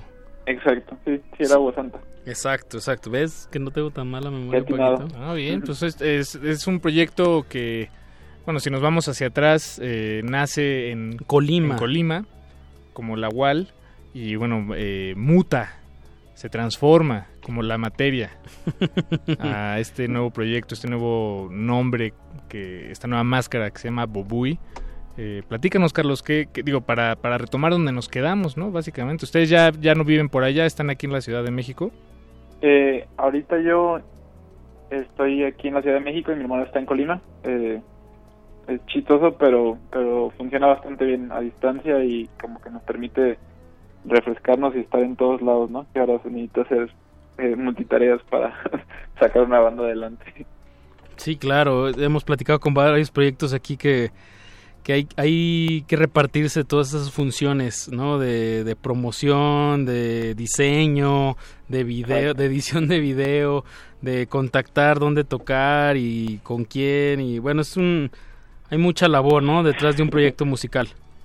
Sí, la verdad es que no acabas y te vas dando cuenta que, que hay más detalles y que cada vez puede ser más preciso y más exacto y ahondar hasta hasta donde te permita, ¿no? Pero pero está bueno siempre como que las tareas sean como afines al perfil del músico, ¿no? Mi hermano es como muy movido y él... Él lleva más las relaciones públicas. Ajá, exacto. ¿Y tú de qué te encargas, Carlos? Yo me encargo de cantar. Eh. Eh, no, pues de apoyar eh, también la parte como de administración, de Ok. llevar las cuentas, de, de ordenar los lanzamientos, de las plataformas de streaming, todo ese rollo. Órale, órale. ¿Y qué Pero- nos puedes decir? Es muy divertido hacer música con un hermano.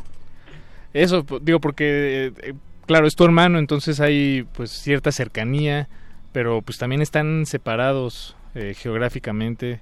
eh, que eso, pues digo, para, para fines de este proyecto musical, pues es una...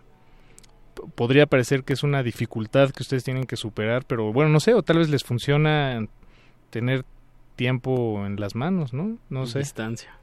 Sí, pues eh, es que sí nos vemos seguido, nos vemos como una vez al mes, aunque estemos lejos. Y diario echamos llamada, eh, estamos ahí en contacto todo el tiempo, pero así podemos abarcar ciertas cosas, ¿no? Como Colima es la- nuestra ciudad, pues donde nacimos, donde crecimos, eh, allá está mucho apoyo para la banda, desde patrocinadores, Público. público, exacto, eh, familia, amigos, entonces siempre es como nuestro... Como Oye, Carlos, sí se vale cuidar ranchito. Esto- estos nuevos materiales que han estado sacando, bueno, recuerdo que lo que vinieron a presentar, lo de Agua Santa, estaba producido con, con Alan, Alan Santos, ¿no? De Centaurus. Exacto, sí. ¿Siguen trabajando eh, con él? Sí, con él y con Bacter de Porter. Ah, Eh, Bacter, La ok. nueva canción la produjo Bacter y la mezcló Alan Santos. Ah, mira. Entonces, felices de, de trabajar con nuestros, Muy nuestro bien, muy Dream bien. Team mexicano. Eso.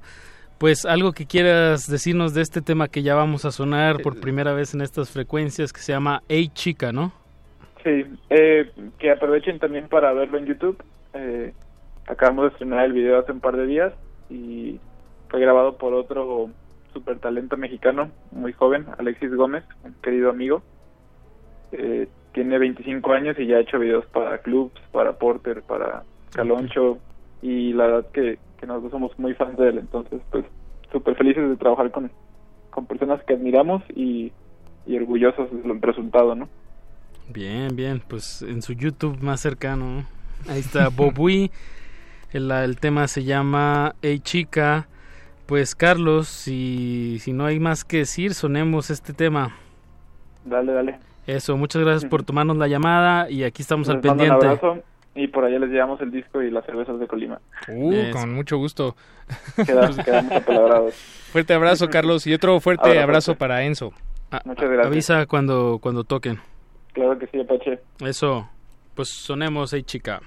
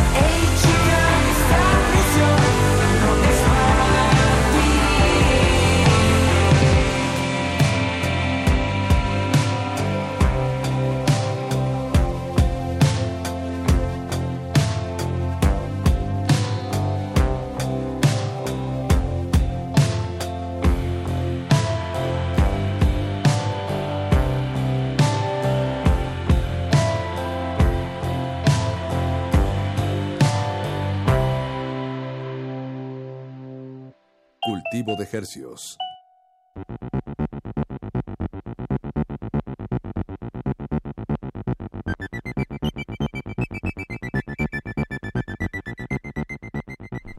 Hey chica es el tema que acabamos de escuchar de la banda de Colima, que no sé cómo sea el gentilicio, gen- com- colimenses, de los colimenses. Colimeño, co- co- Colimán y Coliwoman. Bobuy, así los pueden encontrar y pues acaban de estrenar este, este sencillo, chequenlo con su video y esa es la recomendación de esta noche de Cultivo de Ejercicios. Un estrenito, música recién cultivada y llevada hasta sus oídos. Eso, pues ahora sí, Paquito, de aquí hasta las 10 de la noche, vámonos con nuestros invitados. Lo prometido es deuda y nos da mucho gusto eh, presentarles aquí a continuación a una banda aquí de aquí de la Ciudad de México que nos acompaña esta noche y bueno en representación de todos los integrantes le damos la bienvenida a Seit muchachos bienvenidos ¿Qué onda? ¿Cómo están? Muchas gracias por la invitación. ¿Qué onda? no gracias a ustedes eh, por- gracias por acompañarnos por Eso. venir El 50% de Seit, como decíamos hace ratito, tenemos a Eduardo, bajista, eh, e Iván, vocalista y guitarrista del proyecto Seit. Eh, platíquenos un poco sobre la, la historia del proyecto, cuándo, cuándo nace, en qué zona de la ciudad. Somos. Yo diría que State es una banda de Escaposalco, definitivamente. Escapo, ok. ya viven los cuatro De ahí, ahí se formó y de ahí empezamos a hacer los ensayos y todo. Ahorita estamos Claro. ensayando en otra parte, en Maquiladora. Ah, en Maquiladora Estudio. Ah, bien. Ajá, De hecho está Roma cerca Sur. de aquí, ¿no? Sí, es sí, muy sí. cerca de aquí. Vinieron hace unas tres semanas. Para su aniversario. Ah, Pero al principio, bueno, nació con... El proyecto nació... Un, un amigo tiene otra banda que se llama Nevestrassen y Ujú. él me sugirió que tocáramos, hiciéramos un par de canciones. Yo tenía otro proyecto con el baterista que de Save, que es. Jair. Entonces, este, pues empezamos a trabajar en estas canciones de Side. Terminamos haciendo cinco y luego incorporamos a Jair. Y así fue como fue surgiendo. Luego, posteriormente metimos otro bajista que se llamaba Osvaldo. Y después eh, a Daniel se le juntó le mucho. complicó. Ajá, porque tiene esta banda y tiene otras dos, ¿no? Entonces se le complicó hacer tres.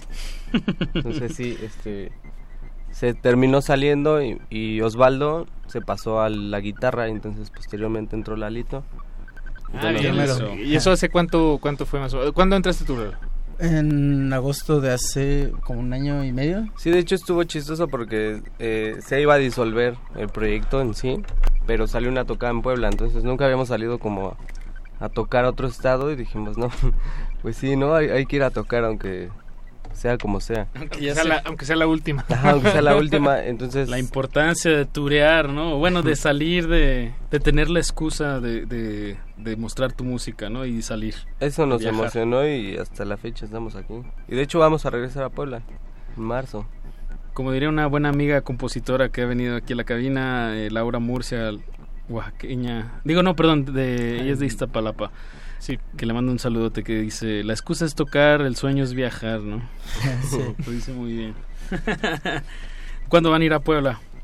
El 14 de, De marzo. De marzo. Sí. Ah, tres Bueno, igual faltó mencionar a Noé, que es el guitarrista. Este, bueno, es que más bien la banda tuvo como una serie de movimientos, pero hace aproximadamente un año, bueno, justamente un año, ya Noé se incorporó con nosotros en la guitarra y ya fue como empezamos a trabajar como con las nuevas canciones. Sí, fue con el- Entonces, quien terminamos el disco que acabamos de sacar. Bueno, bueno, estamos en proceso de sacarlo. Ahorita hicimos como una versión un poco más como de demo, pero Ujú. pues ya en estas fechas vamos a sacar como el material ya en forma. Ah, bien. Y pues en este, este Noé entró cuando estábamos como en ese proceso y ya llevamos un año como esta alineación ahorita. Entonces andamos como en eso ahorita del, del álbum y esas ondas. Bien, pues un Seit. Eh, bueno, dije- yo digo Seit porque pues así se escribe, con Z, pero... No, se pronuncia Seit. Eso, Seit. Seit. Seit. Perdonen mi, disculpen mi, mi ignorancia, pero es una No, yo palabra también a veces- que ah, existe. yo también a veces digo Seit. ¿Y Es, alemán, eh, significa tiempo. Ah, ah, claro, ok. Sí. Eh, Seit. dice Seit. Seit. Seit. Por eso se dice Zeitgeist, ¿no? Bueno, para referirte a el meollo del asunto en particular del momento. Sí. Como ahorita esta charla aquí en el 96.1 de FM. Em, lo que vamos a escuchar esta noche es de esto, de, eh, lo que están grabando, que van a mostrar o qué es lo que vamos a escuchar esta noche. Sí. ¿Qué, nos vienen Pues a ya, presumir? ya lo tenemos todo grabado, más bien lo queremos masterizar y mixear bien, darle para que suene todo bien porque no nos gustó mucho cómo fue el proceso. Y vamos a escuchar, yo creo que no sé si quieren el enfer musical o doble personalidad. Eh, ah, digo, tenemos ambas a, A un a clic de voto, a un distancia. clic de distancia, entonces la, la que ustedes quieran. doble personalidad es una es un cover, de hecho esa no es una canción nuestra. Ah, ¿sí? ¿De quién es? Es una banda de los noventas, se llama Flash Zero. Son españoles. Son españoles. Ah, Flash Zero. Y, el, el original como por, por dónde va, me imagino que nada que ver con... Sí, no tiene nada que ver, es como, como esa electrónica de, no sé, como de menudo. Ah, ok. Ajá, magneto más bien, perdón, Sí, menudo exacto, como sí. magneto. Pero un poquito más oscurona también. La de. Flash. Ajá. Sí. Oye, estaría bien, me la voy a, me la voy a recetar en unos momentos, no sé si, si al aire, porque pues digamos este momento es para ustedes muchachos. Como la ustedes. canción que pusieron hace ratito los muerde lenguas de Ah, de... ¿De quién Coquín. era? Coquín. Coquín. Que era un cover de Control Machete, así como en, en versión Power Ballad, ¿no? Sí. Estuvo muy chido. Bien, pues bueno, de- de- sin querer queriendo, este, estamos haciéndole otra vez, una vez más, segundas a los muerde lenguas. Eh, pues vamos a escuchar este tema de Sight, Sight, Sight. Voy, voy a decirlo bien, muchachos, ya. A partir de ahora de Sight. Eh, y están aquí en Cultivo de Ejercicios, no se despeguen. Súbanle a su radio.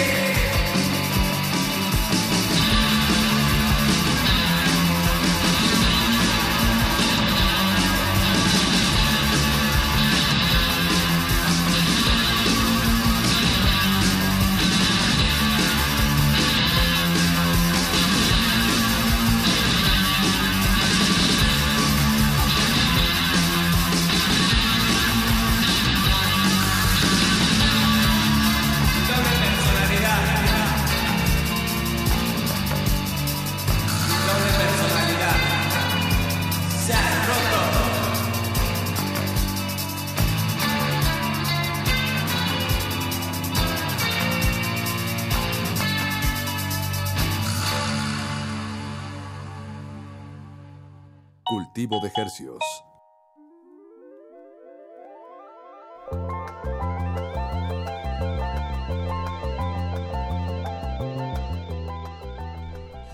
Eso que escuchamos se llama Doble Personalidad de nuestros invitados de esta noche, la banda Zait.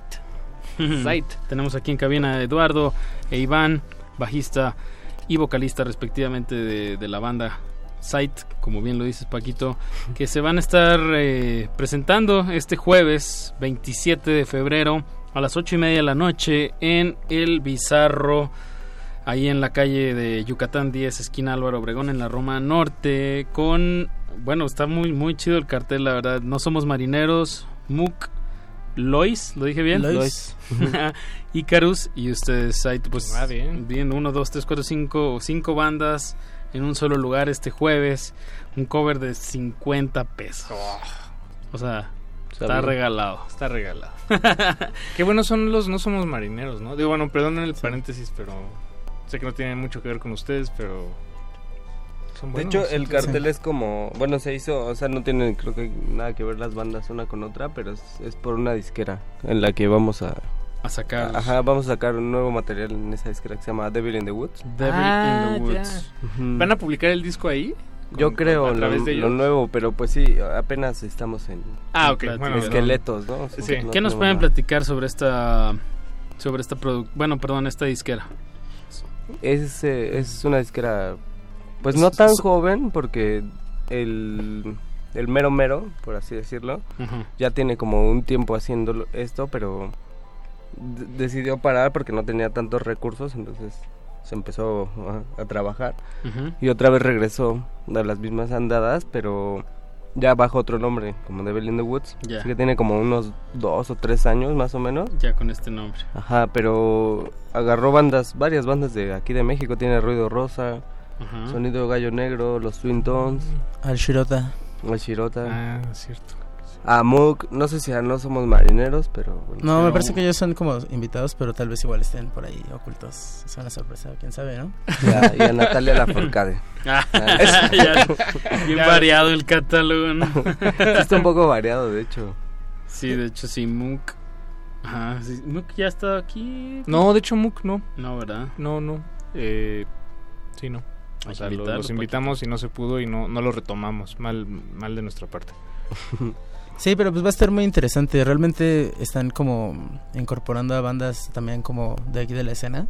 Este, a Telephone Exchange o por ejemplo el, el Shirota Strange Colors o Mm, nosotros. Strange Colors. Eh, entonces también está como muy interesante lo que están haciendo estos chicos de Devil in the Woods. Porque me parece que la disquera en sí es de California, pero quieren como armar como un, un trip por acá. Ajá.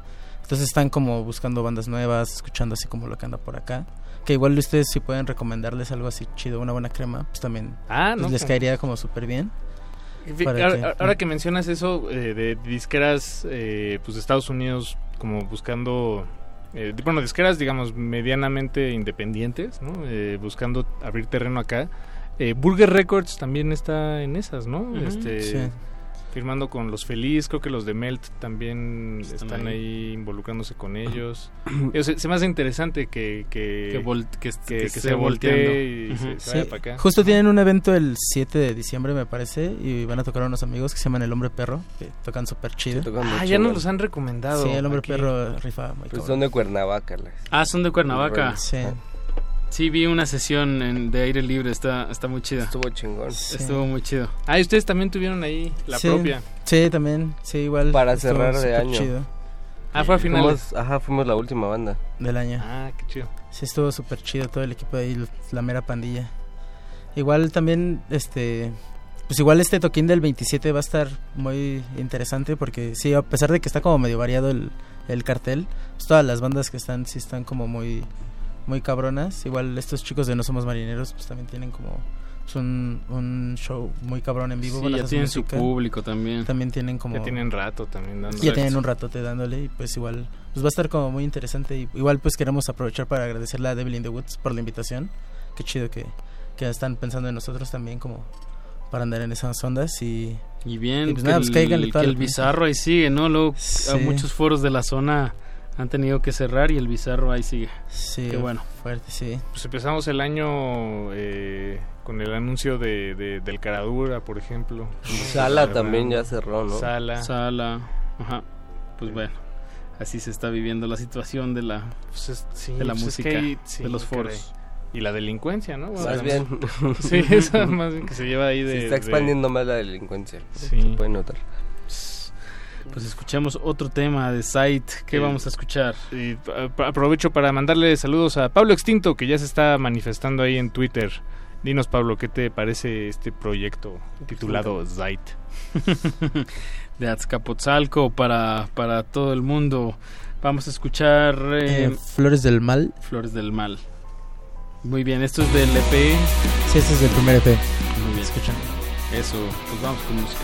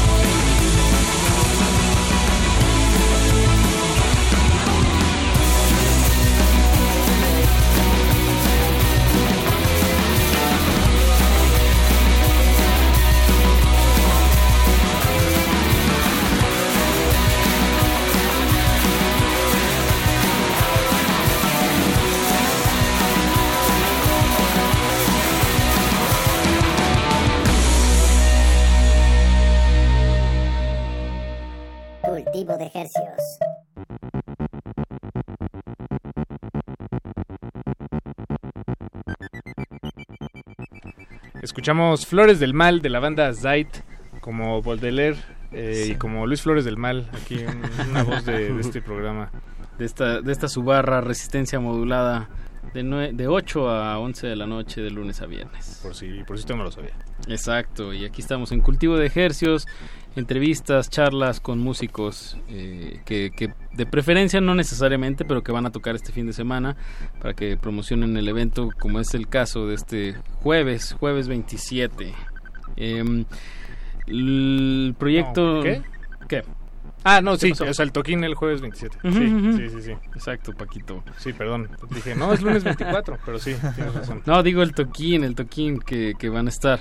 Eh, pues háblenos un poco, creo que las, las, las referencias del proyecto no, no, no están, eh, digamos, algo que, que creo que son, se, ve- se evidencian bastante, ¿no? En, en, en el sonido, del, del- bueno, de los temas que hemos escuchado, se ve algo ahí de, de The Cure, ¿no? De New Wave, de... Sí, de- Ajá, como...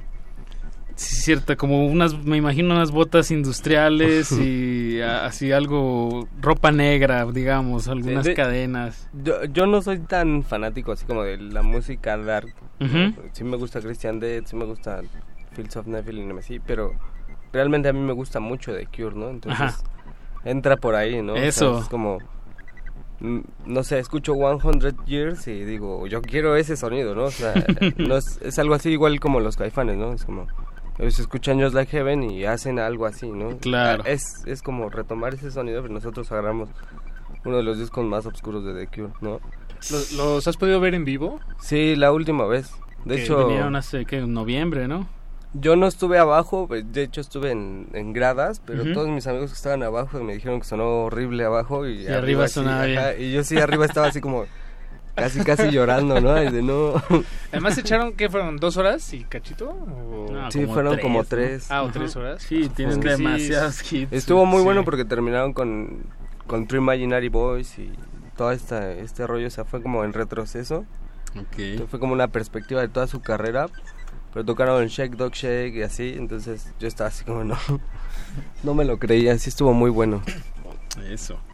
The Cure en México. Bueno, que que ojalá todavía pueda seguir viendo. Van a sacar año, eh, disco. Van a sacar este disco. año, ¿no? Sí, y un DVD, ¿no? Bueno, de un concierto, o no sé si Creo- ya salió. Eh, no, no sé, la neta no sé, pero ahorita también va a venir Bauhaus, por ejemplo, ¿no? Ah, claro.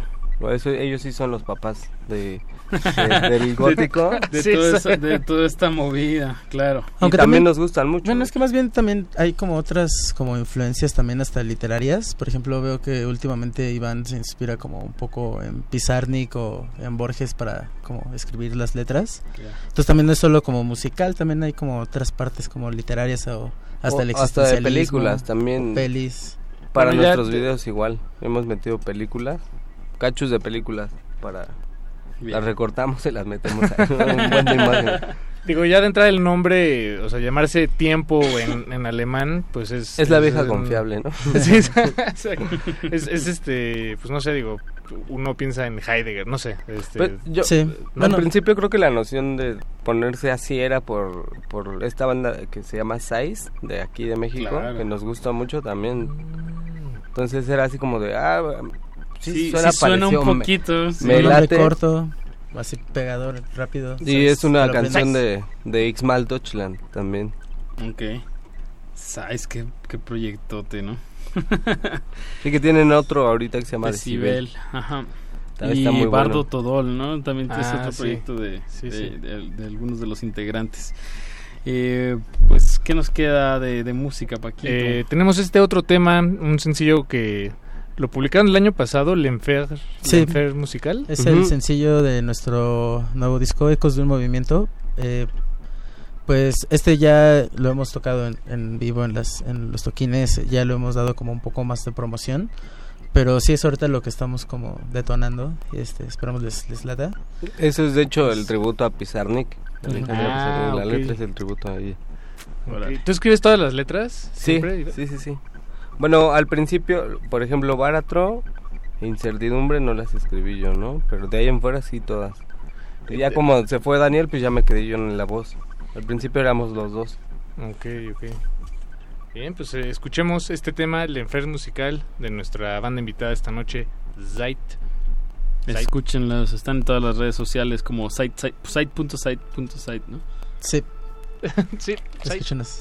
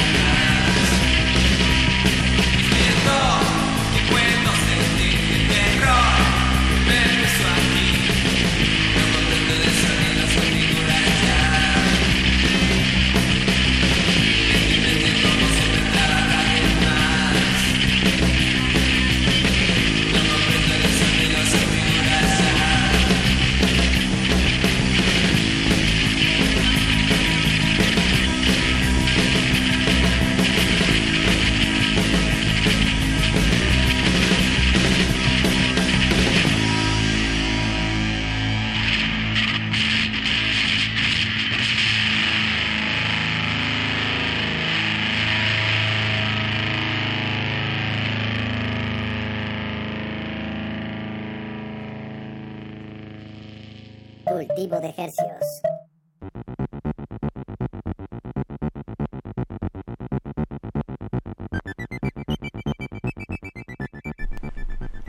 Escuchamos L'Enfer musical. Eh, no sé qué tanto francés tengo que enfatizar al decir ese título. En L'Enfer musical. L'Enfer musical.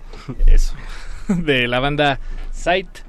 Se escribe con Z, seguido de una E, una I latina y una T. Y un apóstrofe. Y un apóstrofe. Sight. En redes, ¿cómo los podemos, cómo se diferencian, cómo los Porque pueden eso, encontrar? Eso nos pregunta Pablo Extinto ahorita en Twitter, que cómo... cómo da En uno. Instagram estamos como seid.seid.seid. Seid.seid.seid. Y en Facebook, pues Seid o Seid. Bueno, no, no estamos como Seid oficial, pero si no aparece como Seid. Porque sí aparece, pero si no, pues Seid oficial. y- Exacto. O MX. Es que hay muchas bandas que se llaman así, por eso nosotros decidimos este ponerle el apóstrofe. Igual también por una banda que nos gusta, que es italiana. Se llama... No, no- bueno, no sé bien cómo pronunciarlo, parece que se escribe Mirim, pero en vez de... Si fuera con is, es con puros apóstrofes. Ah, ok. Bueno, M- con, con signos de, de- Sí. Sí, sí. de, de exclamación. Eh, nos escribe en Twitter Jorge Negrote, arroba Afrojox, y dice saludos a Seid, especialmente a mi hermanito Lalo. Lalito, ah, huevo. perdón. Ah, saludos, bombón. Y, Pandilla. y también nos escribe eh, Oshka, perdón, sí, Oshka en Twitter y dice, quiero mandar saludos a los Seid, Oscar de Devil in the Woods. Es Ah, justo huevo. el, el fotógrafo por el que entramos al, al sello. Ah, Oscar, bien, carnal, muchas gracias por todo. Siempre te rifas bien, cabrón. Eso. Con tus fotitos y todo. Con sus besitos. Sí, pues, eh, ahí está haciendo comunidad, la gente en la radio comunicándose con este con este espacio. Muchas gracias por, por, por sus mensajes. E invitándolos a esta tocada que tienen este jueves 27 a las ocho y media de la noche. Yo creo que se van a empezar temprano porque son cinco bandas Sí. y es jueves. No pueden acabar tan tarde. De hecho, nosotros abrimos el show. ah, mira, entonces tienen que llegar ahí a las ocho y media. Terminamos como a las nueve, yo creo. Tenemos media hora, justamente. Yucatán Es un secreto. 10, eh, esquina Álvaro Obregón, primer piso, Roma Norte, en el Bizarro, en el Foro Bizarro. Eh, no somos marineros, Muk, Lois, Icarus y Sai- Sait, nuestros invitados ¿Qué de es esta noche. este, ¿Metro Insurgentes, el más cercano? Sí, eh, Sí, Metrobús, Metrobús Álvaro Obregón. Ándale. Creo que es lo más cercano. Sí. Me estaba acordando ahorita que estaba viendo Mook, los estaba... Una vez vino uno de ellos y nos dio un disco con una tela llena de como de sangre. Estoy seguro que era de Mook. Déjame, me acuerdo del disco, pero no, no estoy seguro que fuera de Mook. Era, era como una, un CD envuelto en una... ahorita me acordé de eso, de un... eh, Como en un trapo. Como en un trapo así como lleno de, de sangre. Creo A lo mejor era su sangre, ¿no? Se sintió Pete Doherty. ¿Qué, qué otros planes se vienen a, eh, a mediano plazo para, para Sight? Digo, nos dijeron su tocada del 14 de marzo en Puebla y esta, bueno, y la del jueves. Y ¿Qué más? tenemos otra en el 316. Realmente no me sé la fecha, creo que Lalo se la sabe mejor. No, yo tampoco me la sé. Es Pero todavía eh, falta, a ¿no? finales de marzo, principios de abril, me parece. Pero es Va- con bandotas. Va a estar Diles que no me maten, eh, Bela Lugosips y nosotros, Seid. Bien, buena fecha. Cuando tengan bien bien la fecha, a ver si podemos hacer algún telefonazo o algo para, Ah, estaría súper bien eso. para invitar a la banda en esta semana. Sí, igual por ahí va a haber un evento canábico de unos carnalitos, pero igual es el 28 de marzo, pero todavía no está el venue. Va, Van a estar de otros dos compitas, unos que se llaman Soft Ground y Strange Colors, precisamente. Ah, Strange Colors son de, del estado de Me México. parece que de. Naucalpan. De Naucalpan, Sí. ¿verdad? También está cerca de Azcapotzalco. Escapo, Sí. más hacia el al norte de, de este Valle de México. Bien, por, por el rock and roll que se está dando por allá y qué bueno que vienen aquí a la, a la cabina a compartirlo. Eh, Eh, se nos acaba el tiempo. Se nos acaba el tiempo de, de este cultivo de ejercicios y queríamos, bueno, le, le- le pedimos al, al inicio de esta emisión a nuestros invitados una recomendación, alguna canción que les gustaría presentar aquí en la FM y bueno, ¿cuál, cuál escogen? Pues últimamente igual para lo nuevo que hemos estado haciendo, nos gusta mucho de referencia Swans. Swans, Ahora, ahora wow. no es The Cure, ahora es Swans. ahora es nuestra, nuestra etapa Swans y me gustaría recomendar Una de su nuevo disco. Se llama It's Coming, It's Real. Del disco que sacaron el año pasado, Living Meaning. Sí, sí fue el año pasado, sí, ¿verdad? Sí, creo que sacaron. Me parece que sí. Uno amarillo. Sí, tremendos. Les recomendamos, si no conocen Swans eh, y tienen unos 40 minutos para escuchar música densa, se los recomendamos muchísimo. Muy, muy denso. eh, estuvieron hace unos 2, 3 años aquí en el Festival Normal. Recuerdo que, que hubo que hubo hasta vómito. Hubo, sí, exacto, es esas bandas que, que provocan, provocan vómito. De Entonces, tan denso. Está padrísimo. Lo digo en serio. Nuestro productor Alberto Benito Betoques nos contó una anécdota. Sí, bueno, digo, creo que vale la pena contarla. Es una de esas bandas que, bueno, estaban tocando y estaba tan densa la música que en el momento en el que acabaron y se prendieron las luces, el comensal que estaba al lado de nuestro productor eh, eh, procedió a vomitar Eh, y, apare- y digo, y por, por, por el contexto de la situación y cómo la vivió nuestro productor es casi eh, podemos asegurarles que, no vomitó por borracho No, fue por el sonido, fue por la, la, la ola de sonido golpeando su cuerpo entero, ¿no? Sí, entonces es, esa, es una de esas bandas, una gran banda, Swans, se los recomendamos mucho. Y bueno, pues es la canción que nos traen para cerrar este cultivo de ejercios. Chicos, bueno, yo quisiera agradecerles Sí, por muchísimo por, la invitación. Eso. Realmente es algo muy importante para nosotros estar por acá y pues igual con ustedes está súper chido, son súper buena onda y, Y pues bueno, igual a Radio UNAM por el espacio y pues igual a mi mamá. ¿Te amo, mami? Si escuchas Eso. Para Muchas eso es la gracias. radio universitaria, para mandar saludos. ¿Cómo no? Oh. Sin miedo, sin comerciales. miedo, sin y a toda la pandilla que nos apoya. Igual, muchas gracias a todos los que nos apoyan, a los que van al- a los toquines. Sí, Eduardo, pues ahí A estamos. Vamos a tratar de darnos una vuelta No, el- gracias el a jueves ahí al Bizarro. Y a todos los que nos estén escuchando, vayan, no se van a arrepentir. No somos marineros, Mook, Lois, Icarus y Saiti. Y vámonos con esto de Swans. De Swans, esto se llama It's Coming, It's Real. Eh, pues gracias por su sintonía. Eh, no dejen de seguirle la pista a Zait. Y pues muchachos, muchas gracias. Nosotros fuimos Muchas gracias. Hasta luego. Quédense en sintonía, resistencia modulada hasta las 11 de la noche. A continuación, playlist en vivo con Ricardo Pineda.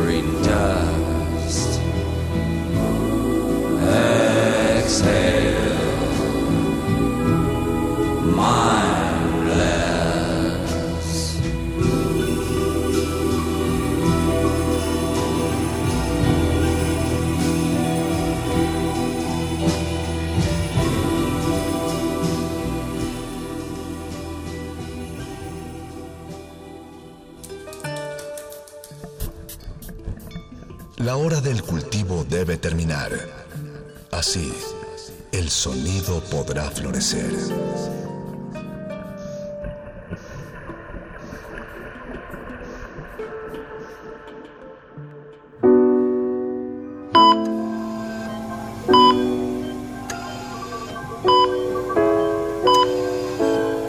96.1 de FM.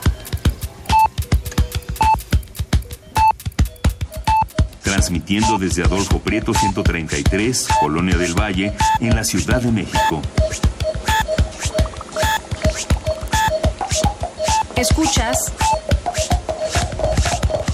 XEUN Radio UNAM Experiencia sonora.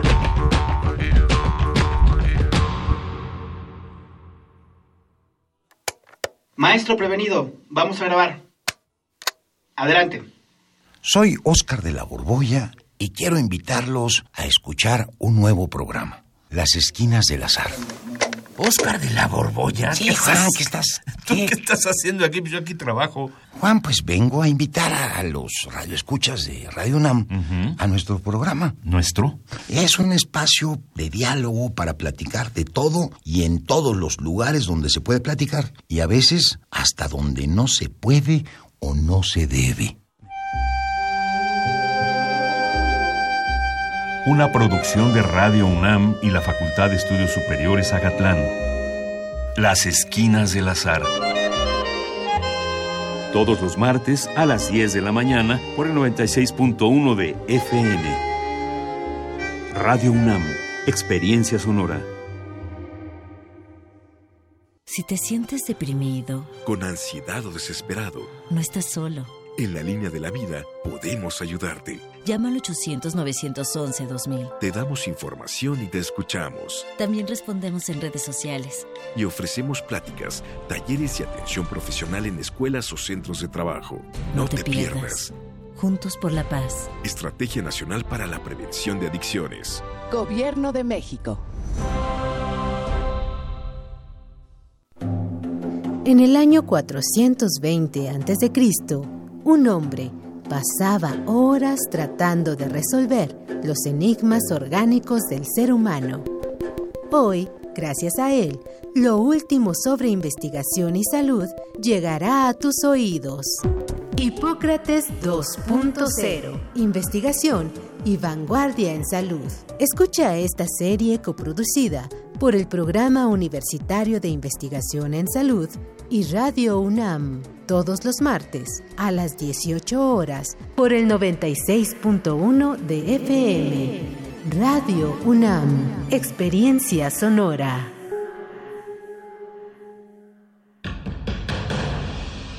Como dijo el sabio Playlist Zoo, el viaje de las mil canciones empieza siempre con la primera reproducción.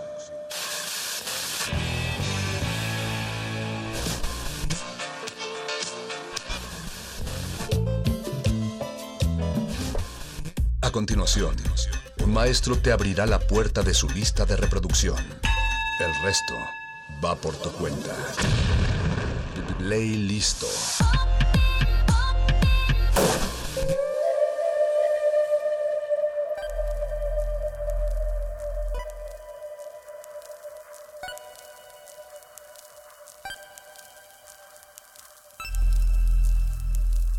Y con un atento llamado de resistencia a todos los oyentes eléctricos que nos están sintonizando a esta hora y por esta frecuencia, esos navegantes de las olas gercianas que de alguna manera nadando cachan algunas señales y entonces los emisores se convierten en los más bien los receptores se convierten en emisores y los aprendices se convierten en maestros, en comandantes del timón, en capitanes de barcos.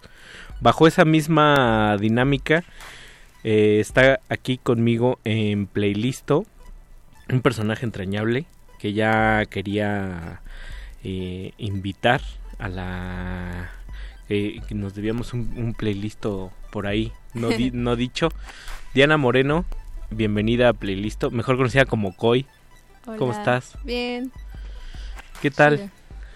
Pues nada, aquí, pasando la noche del lunes. Ahorita fuera del aire estábamos platicando que fue hace como ya dos o tres años que viniste a esta cabina este como testigo Sí. como testigo a ver y me trajiste un, un rico regalo unas galletas como de jengibre deliciosas Sí, sí, traíamos galletas en ese entonces. no sé, no sé si las cocinaron ustedes o las compraron estaban estaban muy perfectas No, las compramos. Pero no eran de jengibre, eran como de Nutella o algo así. Pero Sí, yo no me acuerdo. En ese momento podía comer, podía comer galletas, las extraño. Y como los buenos tiempos nunca acaban, eh, hoy vienes con nosotros para compartir un poco tu música, para hablar un poco también de tu trabajo. Y recuerdo, no sé si en ese, en ese entonces tú ya estabas experimentando con sonidos, con frecuencias, pero para quien no te conozca en contexto, tiene relativamente poco que hay música tuya en el, en el medio, en, en- en la, en la red, ¿no? Y quien haya puesto más atención, quizás una de tus presentaciones más destacadas acá en la... Bueno, no en la Ciudad de México, en el estado, fue en el festival, en la pasada edición del Festival Mutec, ¿no es así? Sí, así es. Eh, pues sí, tiene relativamente poco que eh, liberé como mi EP, que fue a mediados del 2019 en el sello de Boragin, de una buena amiga que se llama Paola. Este, sí, hace como tres años que vine ya estaba como haciendo unas cositas de producción, aprendiendo, este, dándole un poco a live, eh, pues a otros programas, yendo a talleres, pues aprendiendo picando básicamente. Y- Muy autodidacta, ¿no? Sí, pues es que en ese entonces eh, salía como con un chico que también producía y todo y pues como que aprendí viendo también mucho, eh, producía algunas cosas con, con él y con sus amigos y pues estuvo muy chido y sí fue como un trip muy autodidacta y empecé a hacer maquetas, las guardé y hasta que mi amiga Paola me dijo como de pues ya saca algo. Entonces fue como sacar las tres primeras maquetas que tenía guardadas y las publicamos y pues nada, estuvo chido, como que a raíz de eso me invitaron a tocar a diferentes lados y de la nada me invitaron a Mutec y como que dije, ah, órale, chido, y ya fue cuando me puse a trabajar más como en serio en mi producción, en generar un live, en tocar en vivo y pues sigo aprendiendo, o sea, seguimos ahí chambeándole. Ah, Era esa, esa parte que me llama mucho la atención y creo que se percibe mucho en las cosas que haces, que son como de forma muy integral, muy, muy natural y como el caso de, de muchos productores y, y artistas eh, de tu generación o incluso más jóvenes, pues es, es, es una cosa que los agarra en la fiesta, ¿no? En el, en el hobby y que habitualmente camina en paralelo con su otra formación profesional. Pocos tienen esa, digamos, oportunidad de decir a los 14 años, este, yo ya toca el violín y, y, este, toda esa cosa. Tú adicionalmente esto también también eres estudiante del UNAM, ¿no? Sí, sí, sí, sí. Eh, estu- bueno, aún- soy estudiante porque no me he titulado, pero estoy eh, intentando titularme de la Facultad de Psicología. Entonces, pues también creo que va como muchísimo de la mano. O sea, el emitir un discurso sonoro como el emitir un discurso con palabras, ¿no? Y estar interactuando con las personas, ver cómo reaccionan. También creo que por ahí va un poco mi música, ¿no? Como el generar sonidos que a mí me causan como ciertas cosas y ver cómo lo resignifican las otras personas y te dicen como de, güey, no mames, esto me hizo sentir así. O tú así como de, ah, pues a mí me hizo sentir otra cosa, pero pues está chido, o sea, como hacer sentir cosas a las demás personas. Aunque en, en- en la música luego pues las cosas o esos mensajes caminan de forma como pues muy abstracta o oblicua o transversal o sensorial y luego mental y todo al mismo tiempo, ¿no? Sí, ajá, es como un mar de emociones que, no sé, es como, pues como muy efímero, pero también como muy al natural. O sea, como que siento que también las producciones que yo hago como COI son o se basan principalmente en mis estados de ánimo, de cómo me siento al realizar una maqueta y es lo que sale en ese entonces y así me sentí en, en ese entonces y de repente hago otra cosa y ya suena como completamente diferente. Entonces como que tengo cosas que suenan como a techno, otras como a house, otras como más experimentalonas, otras más como a noise y pues no sé, o sea, como que no lo planeo y nada más dejo que salga y como que Y fluya. ahorita te das todo ese chance de, de ir de, de un lado a otro, ¿no? Sí, sí, sí, sí, es más bien lo que salga y pues así es como va caminando el proyecto. Por eso como que también quise este llamarlo koi, pues como que el pez koi va ahí fluyendo y pues nada, o sea, solo va nadando y se va dejando llevar y ya. Mira qué curioso que es como el caso contrario al salmón, ¿no? Ajá. Que, que navega todo el tiempo a contracorriente. Que bueno, el mito del koi es que siempre iba en contracorriente, en contracorriente así de una cascada y que llegaba como al otro lado de la cascada y se convertía en un dragón. Como que pues este koi no es diferente, como que ah, pues sí, se deja llevar y pues está chido, o sea, no sé, siento que va mucho por ahí el, la libertad del proyecto. Pues qué te parece si nos dejamos llevar también un poco por la selección que traes Va, va, va. y nos vamos primero con este este bloque de, de dos piezas. Háblanos un poquito de esa de esa selección. Me gustó, debo decir que me gustó mucho la selección. Hay cosas que me sorprendieron más que otras, pero no sé no sé bajo qué va- si, si escogiste esta si armaste esta selección ba- bajo un criterio en, en particular o solo las que te dieron la corazonada te dejaste de llevar o o por o por qué que digamos hay un se me hace que hay un común denominador por ahí Sí, Escondido. pues eh, creo que esas son mis piezas favoritas que usualmente escucho cuando estoy como o triste o muy feliz o en un estado como muy tranquilo, relajado, como que siempre me ayudan a resignificar cosas. Entonces como que las escucho siempre de una manera diferente, o sea, como que siempre me están diciendo algo diferente. Entonces creo que hay este tanto cosas como muy muy electrónicas como otras más yaceras y que pues no sé, o sea, como que igual me han ins- inspirado un chingo como a, a seguir produciendo ese tipo de cosas. pues vámonos con con las primeras dos que son Eh, la primera se llama White Dream, de, eh, es de la película de Tekken Cat y esa rola la hizo Plate. vámonos Y la segunda se llama Sea Watch, es de Floating Points, de su nuevo disco. vámonos que viene pronto a la Ciudad de México Floating Points Vayan.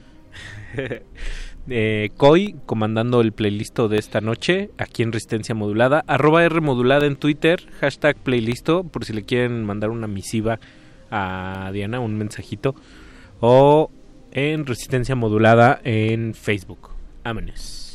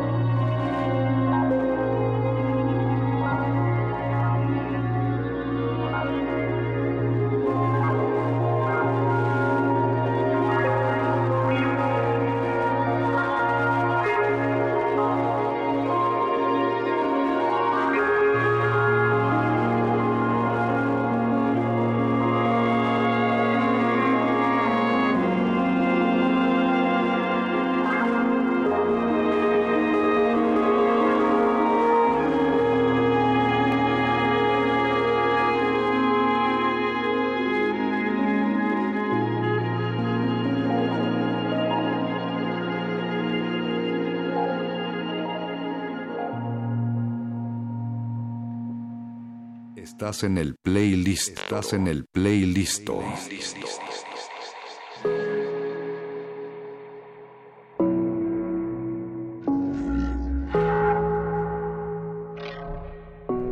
Y en la historia de la música electrónica eh, hay una leyenda ahí donde Brian Eno se supone que descubre el ambiente, Mm. que se, se quiebra un poco la patita, entonces tiene que estar hospitalizado y le llevan una un aparato estereofónico que queda como con el volumen muy bajito y pues él no lo puede no lo puede manipular. Y en sus sueños entre el estar despierto y el estar dormido solo percibe los, los picos altos de volumen de las canciones. Y si se imaginaba que eran como unos icebergs a lo lejos, a kilómetros de distancia derribándose. Y esa imagen me parece muy bonita dentro de del ambient. Y algo que me se me hace muy padre es que esa dinámica básica del ambiente puede ponerse muy compleja y muy distinta y es un poco como de estas piezas que, que nos traes que ya es como un ambiente como como me lo imagino como estos memes este, de, de, de gatitos super ponchados con muchos músculos. Está como con mucho fortileche este ambiente no está más complejo está más dinámico no Sí, justo creo que todos estos tracks como que conllevan una composición mucho más profunda, ¿no? Que no es nada más un mero jam de frecuencias y de estar como tirando así como picos enormes, ¿no? Como solamente justo icebergs. Entonces creo que sí llevan como una narrativa, un discurso como tal, una intencionalidad, ¿no? O sea, como que sí te emiten algo, te dicen algo y aparte son como súper estéticos, súper bonitos, súper... también visualmente no cuando ves el track está como muy parejito están Sí. pintados ahí Sí, Y- parece una escultura. También me, me, me parece como muy curioso ese virar tuyo del, del tecno al, al ambient, a la plasticidad como más rugosa y sosegada de, del- de la música. Me, me comentabas en el bloque anterior que tiene que ver mucho con tus estados de ánimos, pero en el, en el aspecto técnico, ¿cómo ha sido tu búsqueda por ahí? ¿Cómo has encontrado los programas? Eh, Ya, ya me has dicho un poco como que tiene que ver con estarle picando prueba y error y una exploración. Pero ¿cómo ha sido este encontrar los sonidos, trabajarlos? Eh, ¿cómo, ¿Cómo ha sido esa, ese, digamos, esa, esa, esa apropiación del, pues de algo que es, que es como un código totalmente frío y programado? Pues bueno, o sea, creo que mi influencia musical ha sido como desde niña porque toda la familia de mi mamá son como músicos versátiles, ¿no? Entonces se dedican justo al hueso, a huesear cada fin de semana y tocar salsas y cumbias y todo, todo lo que se pueda bailar, ¿no? Entonces mi abuelo era percusionista, este me enseñó a tocar un poco, eh, seguí como con clases de batería como con mi tío, entonces igual aprendí a tocar un poco. Eh, al final tuve mi batería, por fin se me hizo. Y está, está muy chida y no es por presumir, pero es un Slingerland del 78, entonces es como Yeah. una, una reliquia. Es una joyita, ¿no? Una joyita. ¿Y Eh, cómo- dónde, dónde encontraron esa, ese, esa- ese tesoro? Es, Estoy esperando que contestes algo. pues mi, eh, bueno mi exnovio y yo bueno él realmente la encontró ahí en unas ofertas en internet de un güey que vivía en el norte y ese güey creo que la había comprado en el gabacho y la tenía ahí como arrumbada y de repente como que liberó la oferta y, y me, así como que me dijo como de no es tuya ármala ármala sí y la, y la armé pero pues venía como en piezas no venía completa y es, le he estado invirtiendo como bastante varo como para que suene al 100 pero sí va un poco más por ahí a lo mejor mis primeros tracks que hice que eran como más techno porque pues estaba acostumbrada como tal vez más a un ritmo no tanto como sincopado, pero sí más cuadrado. Entonces, cuando empiezas a hacer como maquetas y empiezas a pintar tus primeros midis y no le agarras tanto a la onda, pues empiezas a hacer un kick cuatro cuartos, ¿no? Claro. Y desde luego te empieza a hacer bailar y todo eso. Pero ya conforme como vas eh, descubriendo más las herramientas, como explotándolas, pues vas como dándole más tu toque, ¿no? Y vas puliendo como esas cosas y pues llegó un punto en el que me aburrí de hacer tecno, como que pues se me hacía algo bastante pues no sé, como plano y como que opté como por experimentar con diferentes cosas y llegué como a la síntesis modular en uno de los talleres de trasto. Y pues empecé como a experimentar con las frecuencias y hice mi primer track de ambient que salió en el compilado de antimateria, nunca había hecho ambient. Eh, se llama Shiro, de hecho lo traje en la, en la lista. Y pues salió bien, estuvo, estuvo muy chistoso. Y entonces ahorita estoy más como en la búsqueda de sonidos como tribales y de mezclar un poco el ambient con el tribal y pues, hacer como un desmadre, o sea, como que la gente usualmente percibe que Koi es como más algo ambient, pero pues la verdad quién sabe, o sea, no sé, no sé qué es eso.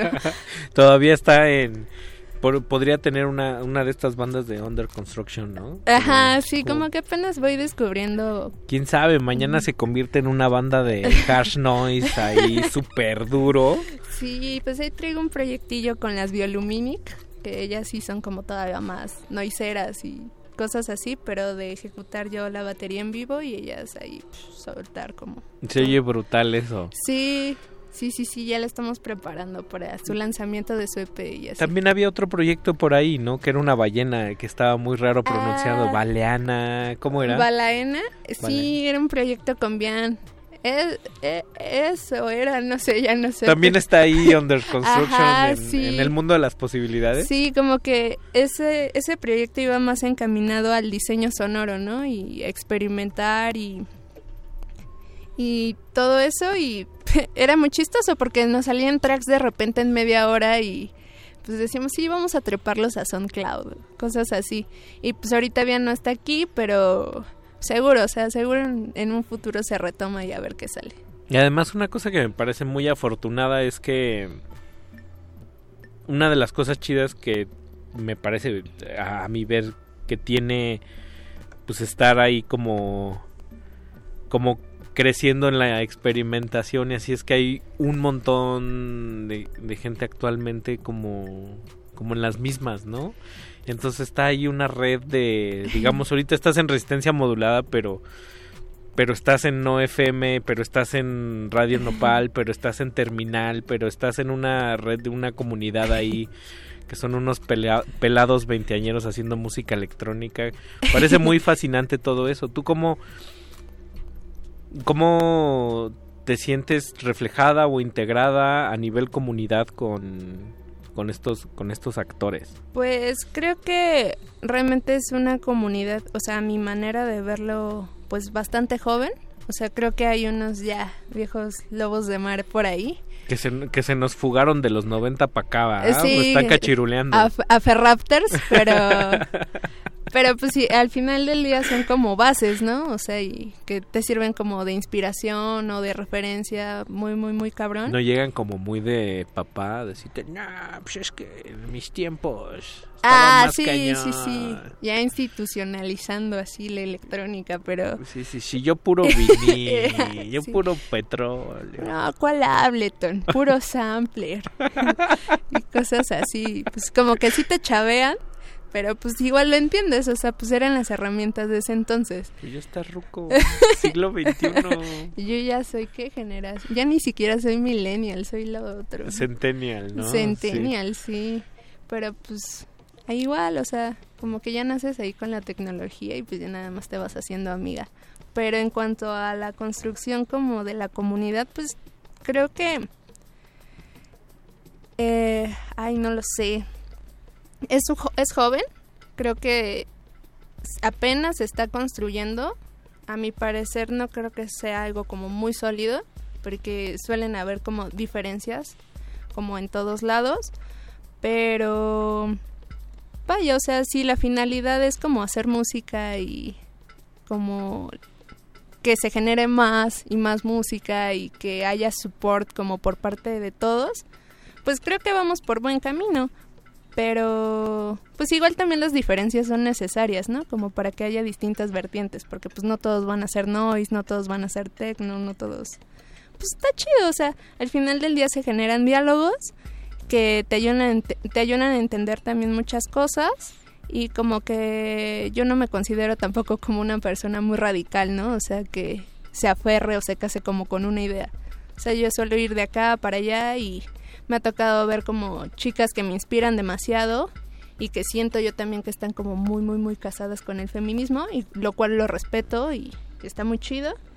Pero pues también me ha tocado trabajar como con chicos que son súper brillantes y hacen como cosas súper chidas y que también te brindan support sin importar si eres chava o eres chavo, ¿no? Entonces, eh, pues esa comunidad es muy joven y también hay un buen de niños ratas que te encuentras ahí en SoundCloud y que dices, ah, no manches, está más chico que yo y hace cosas más chidas, ¿no? Y de todo eso resulta inspirador y te nutres, ¿no? Sí, claro. O eh, que tus amigos también hagan como cosas súper chidas y que no tengan la intención de publicarlas, ¿no? O sea, es como súper, súper eh, respetable. Te pasan el SoundCloud ahí con candadito. Ajá, así como de, ah, mira, y dices, oh, no más. Y, y, ya, pues, da- dale enter, amigo, dale eh, enter. Sí, como de, ya libéralo, amigo. Sí, sí, sí. Pero, pues, no sé, o sea, es muy chistoso. la- las personas se manejan de manera muy... Muy misteriosa. Muy misteriosa, Por eso también sí. están ahí, ¿no? En los caminos oblicuos. Siempre, siempre me gusta pensar que, que esa, esa, a veces esa como ansiedad o, ah, este, digamos, neurosis o imposibilidad también los, los hace encontrar su camino entre, Justo, en- en- ¿no? entre ellos. Sí. Decía un amigo, en el sentido más por este, todos somos ruta 2, todos tenemos como un- una bolladita por ahí, entonces somos el club de... ¿no? Justo. Oye, pues vamos a otro bloquecito.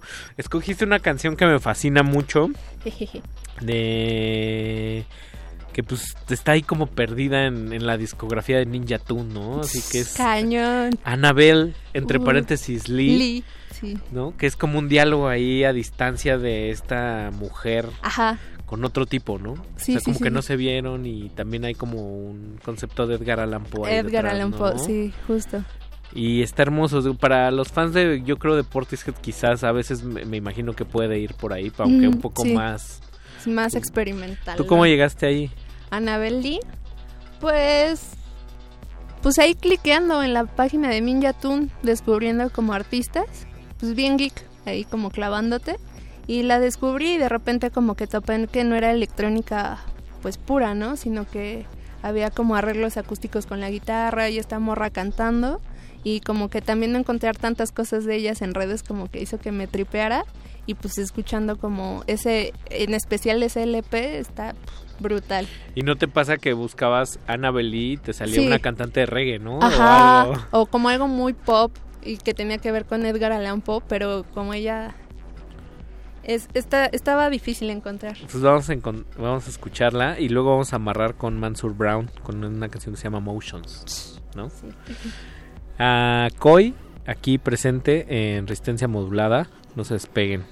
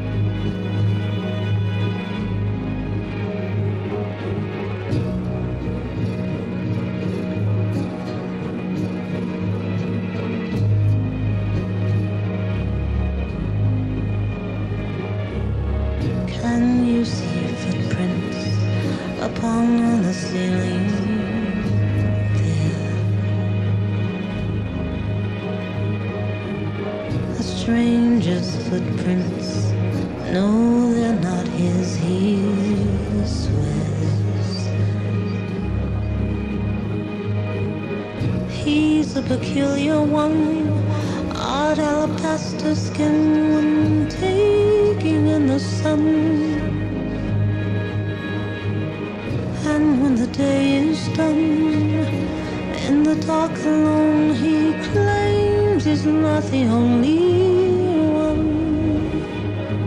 Did you see the shadows scurry across the field this morn? A stranger's shadow, perhaps it meant no harm.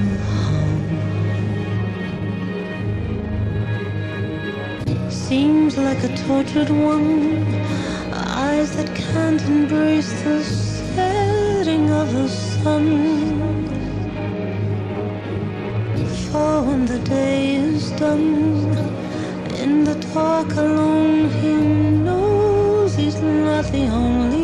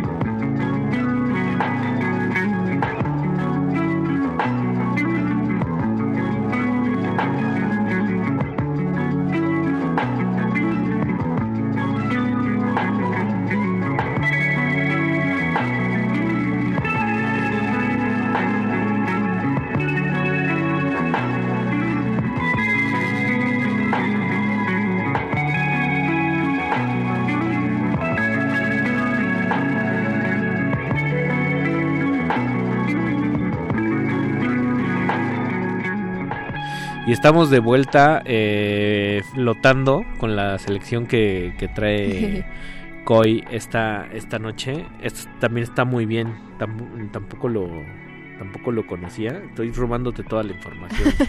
de Mansur Brown. ¿Cómo llegaste a Mansur Brown? Por. eh, primero, o sea, lo primero que escuché fue como Yusef Kamal, que era como este dúo de Yusef Days y Kamal Williams. Eh, ellos. Eh, no, no recuerdo muy bien si tienen una disquera, pero en esa disquera eh, sacó como su LP Mansur Brown, que es un guitarrista. Y luego tuvo una colaboración como en un mega jam con eh, Yusef y eh, ah, Rocco Paladino, eh, donde tienen, bueno, ese track como que dura 10 minutos, se llama Love is the Message, que es una sesión en vivo en uno de los en un estudio de allá de Londres, Y pues no sé, como que me clavé mucho como en, osa- en esa onda yacera inglesa. Como que le meten tam- además como un asunto en la, en la grabación que es como un filtrito de eso que se puso como muy en boga con la música de Ariel Pink y así como, como de nostalgia lejana Ah. con cosas nuevas. Ajá, justo. Entonces está, le da una textura muy padre a, a la, Ajá. a la música, Sí, ¿no? sí, sí. Oye, y, mu- y mucha mucha gente no de hecho hoy que posteaba que, que ibas a venir al programa, pues hay varias varias bandas saludando como George Emilio, Eh, este Georgie. este varios varios ahí como como de la de la comunidad lo, lo- Eh. lo vamos a, a ya poner regresó así y no lo he visto. muchos likes este pues se, se siente como también esa Ese support. ese support este mira ahí hay unos como de pues está Concepción Huerta también ahí dándole corazón Fabricio Oli. Durant no Oli. el, el, el Luis Clériga Ah, le quiero ahí mandar saluditos a mi amigo Antonio, alias Eh, Pepino. el Pepino Sí. gran apodo el Pepino Ay, él, él me ha ayudado mucho como con toda la cuestión visual en el proyecto de COI y estamos como planeando algo, intentando hacer como un proyecto juntos que no se va a llamar COI, va a tener otro nombre, pero que va a tener como un chingo de folclore mexicano. Como él bien. cineasta, entonces queremos hacer como un trip muy audiovisual. con él presentaste en Mutec Así es, él me ayudó. Y por, por cierto, mucha mucha banda como que le dio mucho gusto tu, tu presencia en ese en ese en ese festival, ¿no? Entonces para Sí. muchos fue para muchos fue como como un sí, es que eso es lo- era lo que tenía que pasar, ¿no? Y cómo cómo fue tu tu experiencia ahí? Pues fue bastante inesperada, o sea, fue como muy muy rápido todo, o sea, como menos de un mes me, me avisan que voy a estar y digo, ah, no manches, o sea, no no estaba preparada, ¿no? De- o sea, como que sí entré en una crisis y dije, no, ni siquiera me siento capaz como para poder ejecutar algo en vivo. Estabas a punto de decir, ¿no? Sí, lo estaba como considerando. Y después dije, pues ya, o sea, ¿qué puede pasar? Que simplemente no me guste a mí y ya. Es como de, lo voy a hacer. Y obviamente hice lo mejor que siento yo que pude hacer como con el tiempo que tenía, las herramientas que tenían. Obviamente pues tú como músico, por así decirlo, nunca estás como sa- satisfecho al 100, ¿no? Y como que siempre quieres sonar mejor y puedes sonar mejor. Y pues nada, como que me sirvió un chingo esa experiencia para también poder calarme en un audio tan grande, saber cómo sueno, eh, qué era lo que estaba proponiendo, tener como un feedback más grande y pues seguir trabajando, seguir trabajando y pues no sé, fue como muchas emociones encontradas. Digamos que fue un aprendizaje sustancioso. Sí, muy, muy, mucho, mucho, mucho, mucho. Oye, ¿y qué, qué sigue? Ya ahorita que vamos cerrando, este, cuéntanos un poco, este, sin comprometer planes, sin revelar grandes secretos, este, contratos con disqueras. ¿Qué, qué- qué- qué se viene ahí en, en el 2020 para Coy?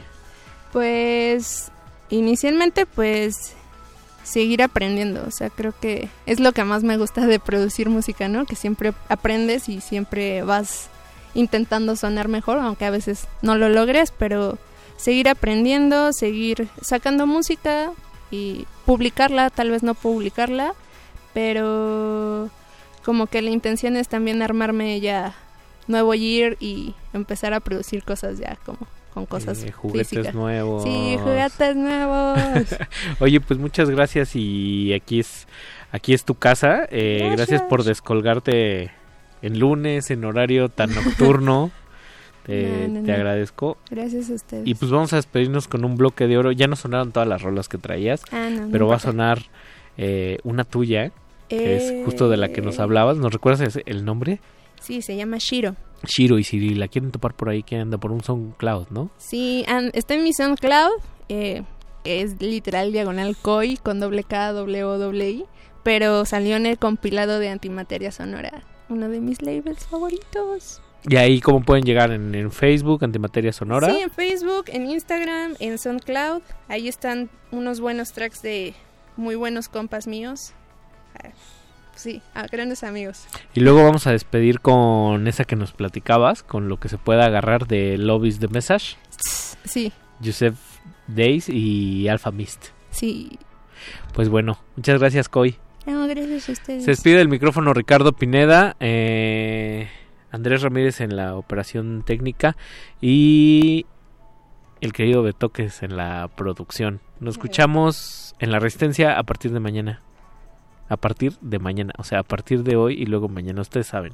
Buenas noches.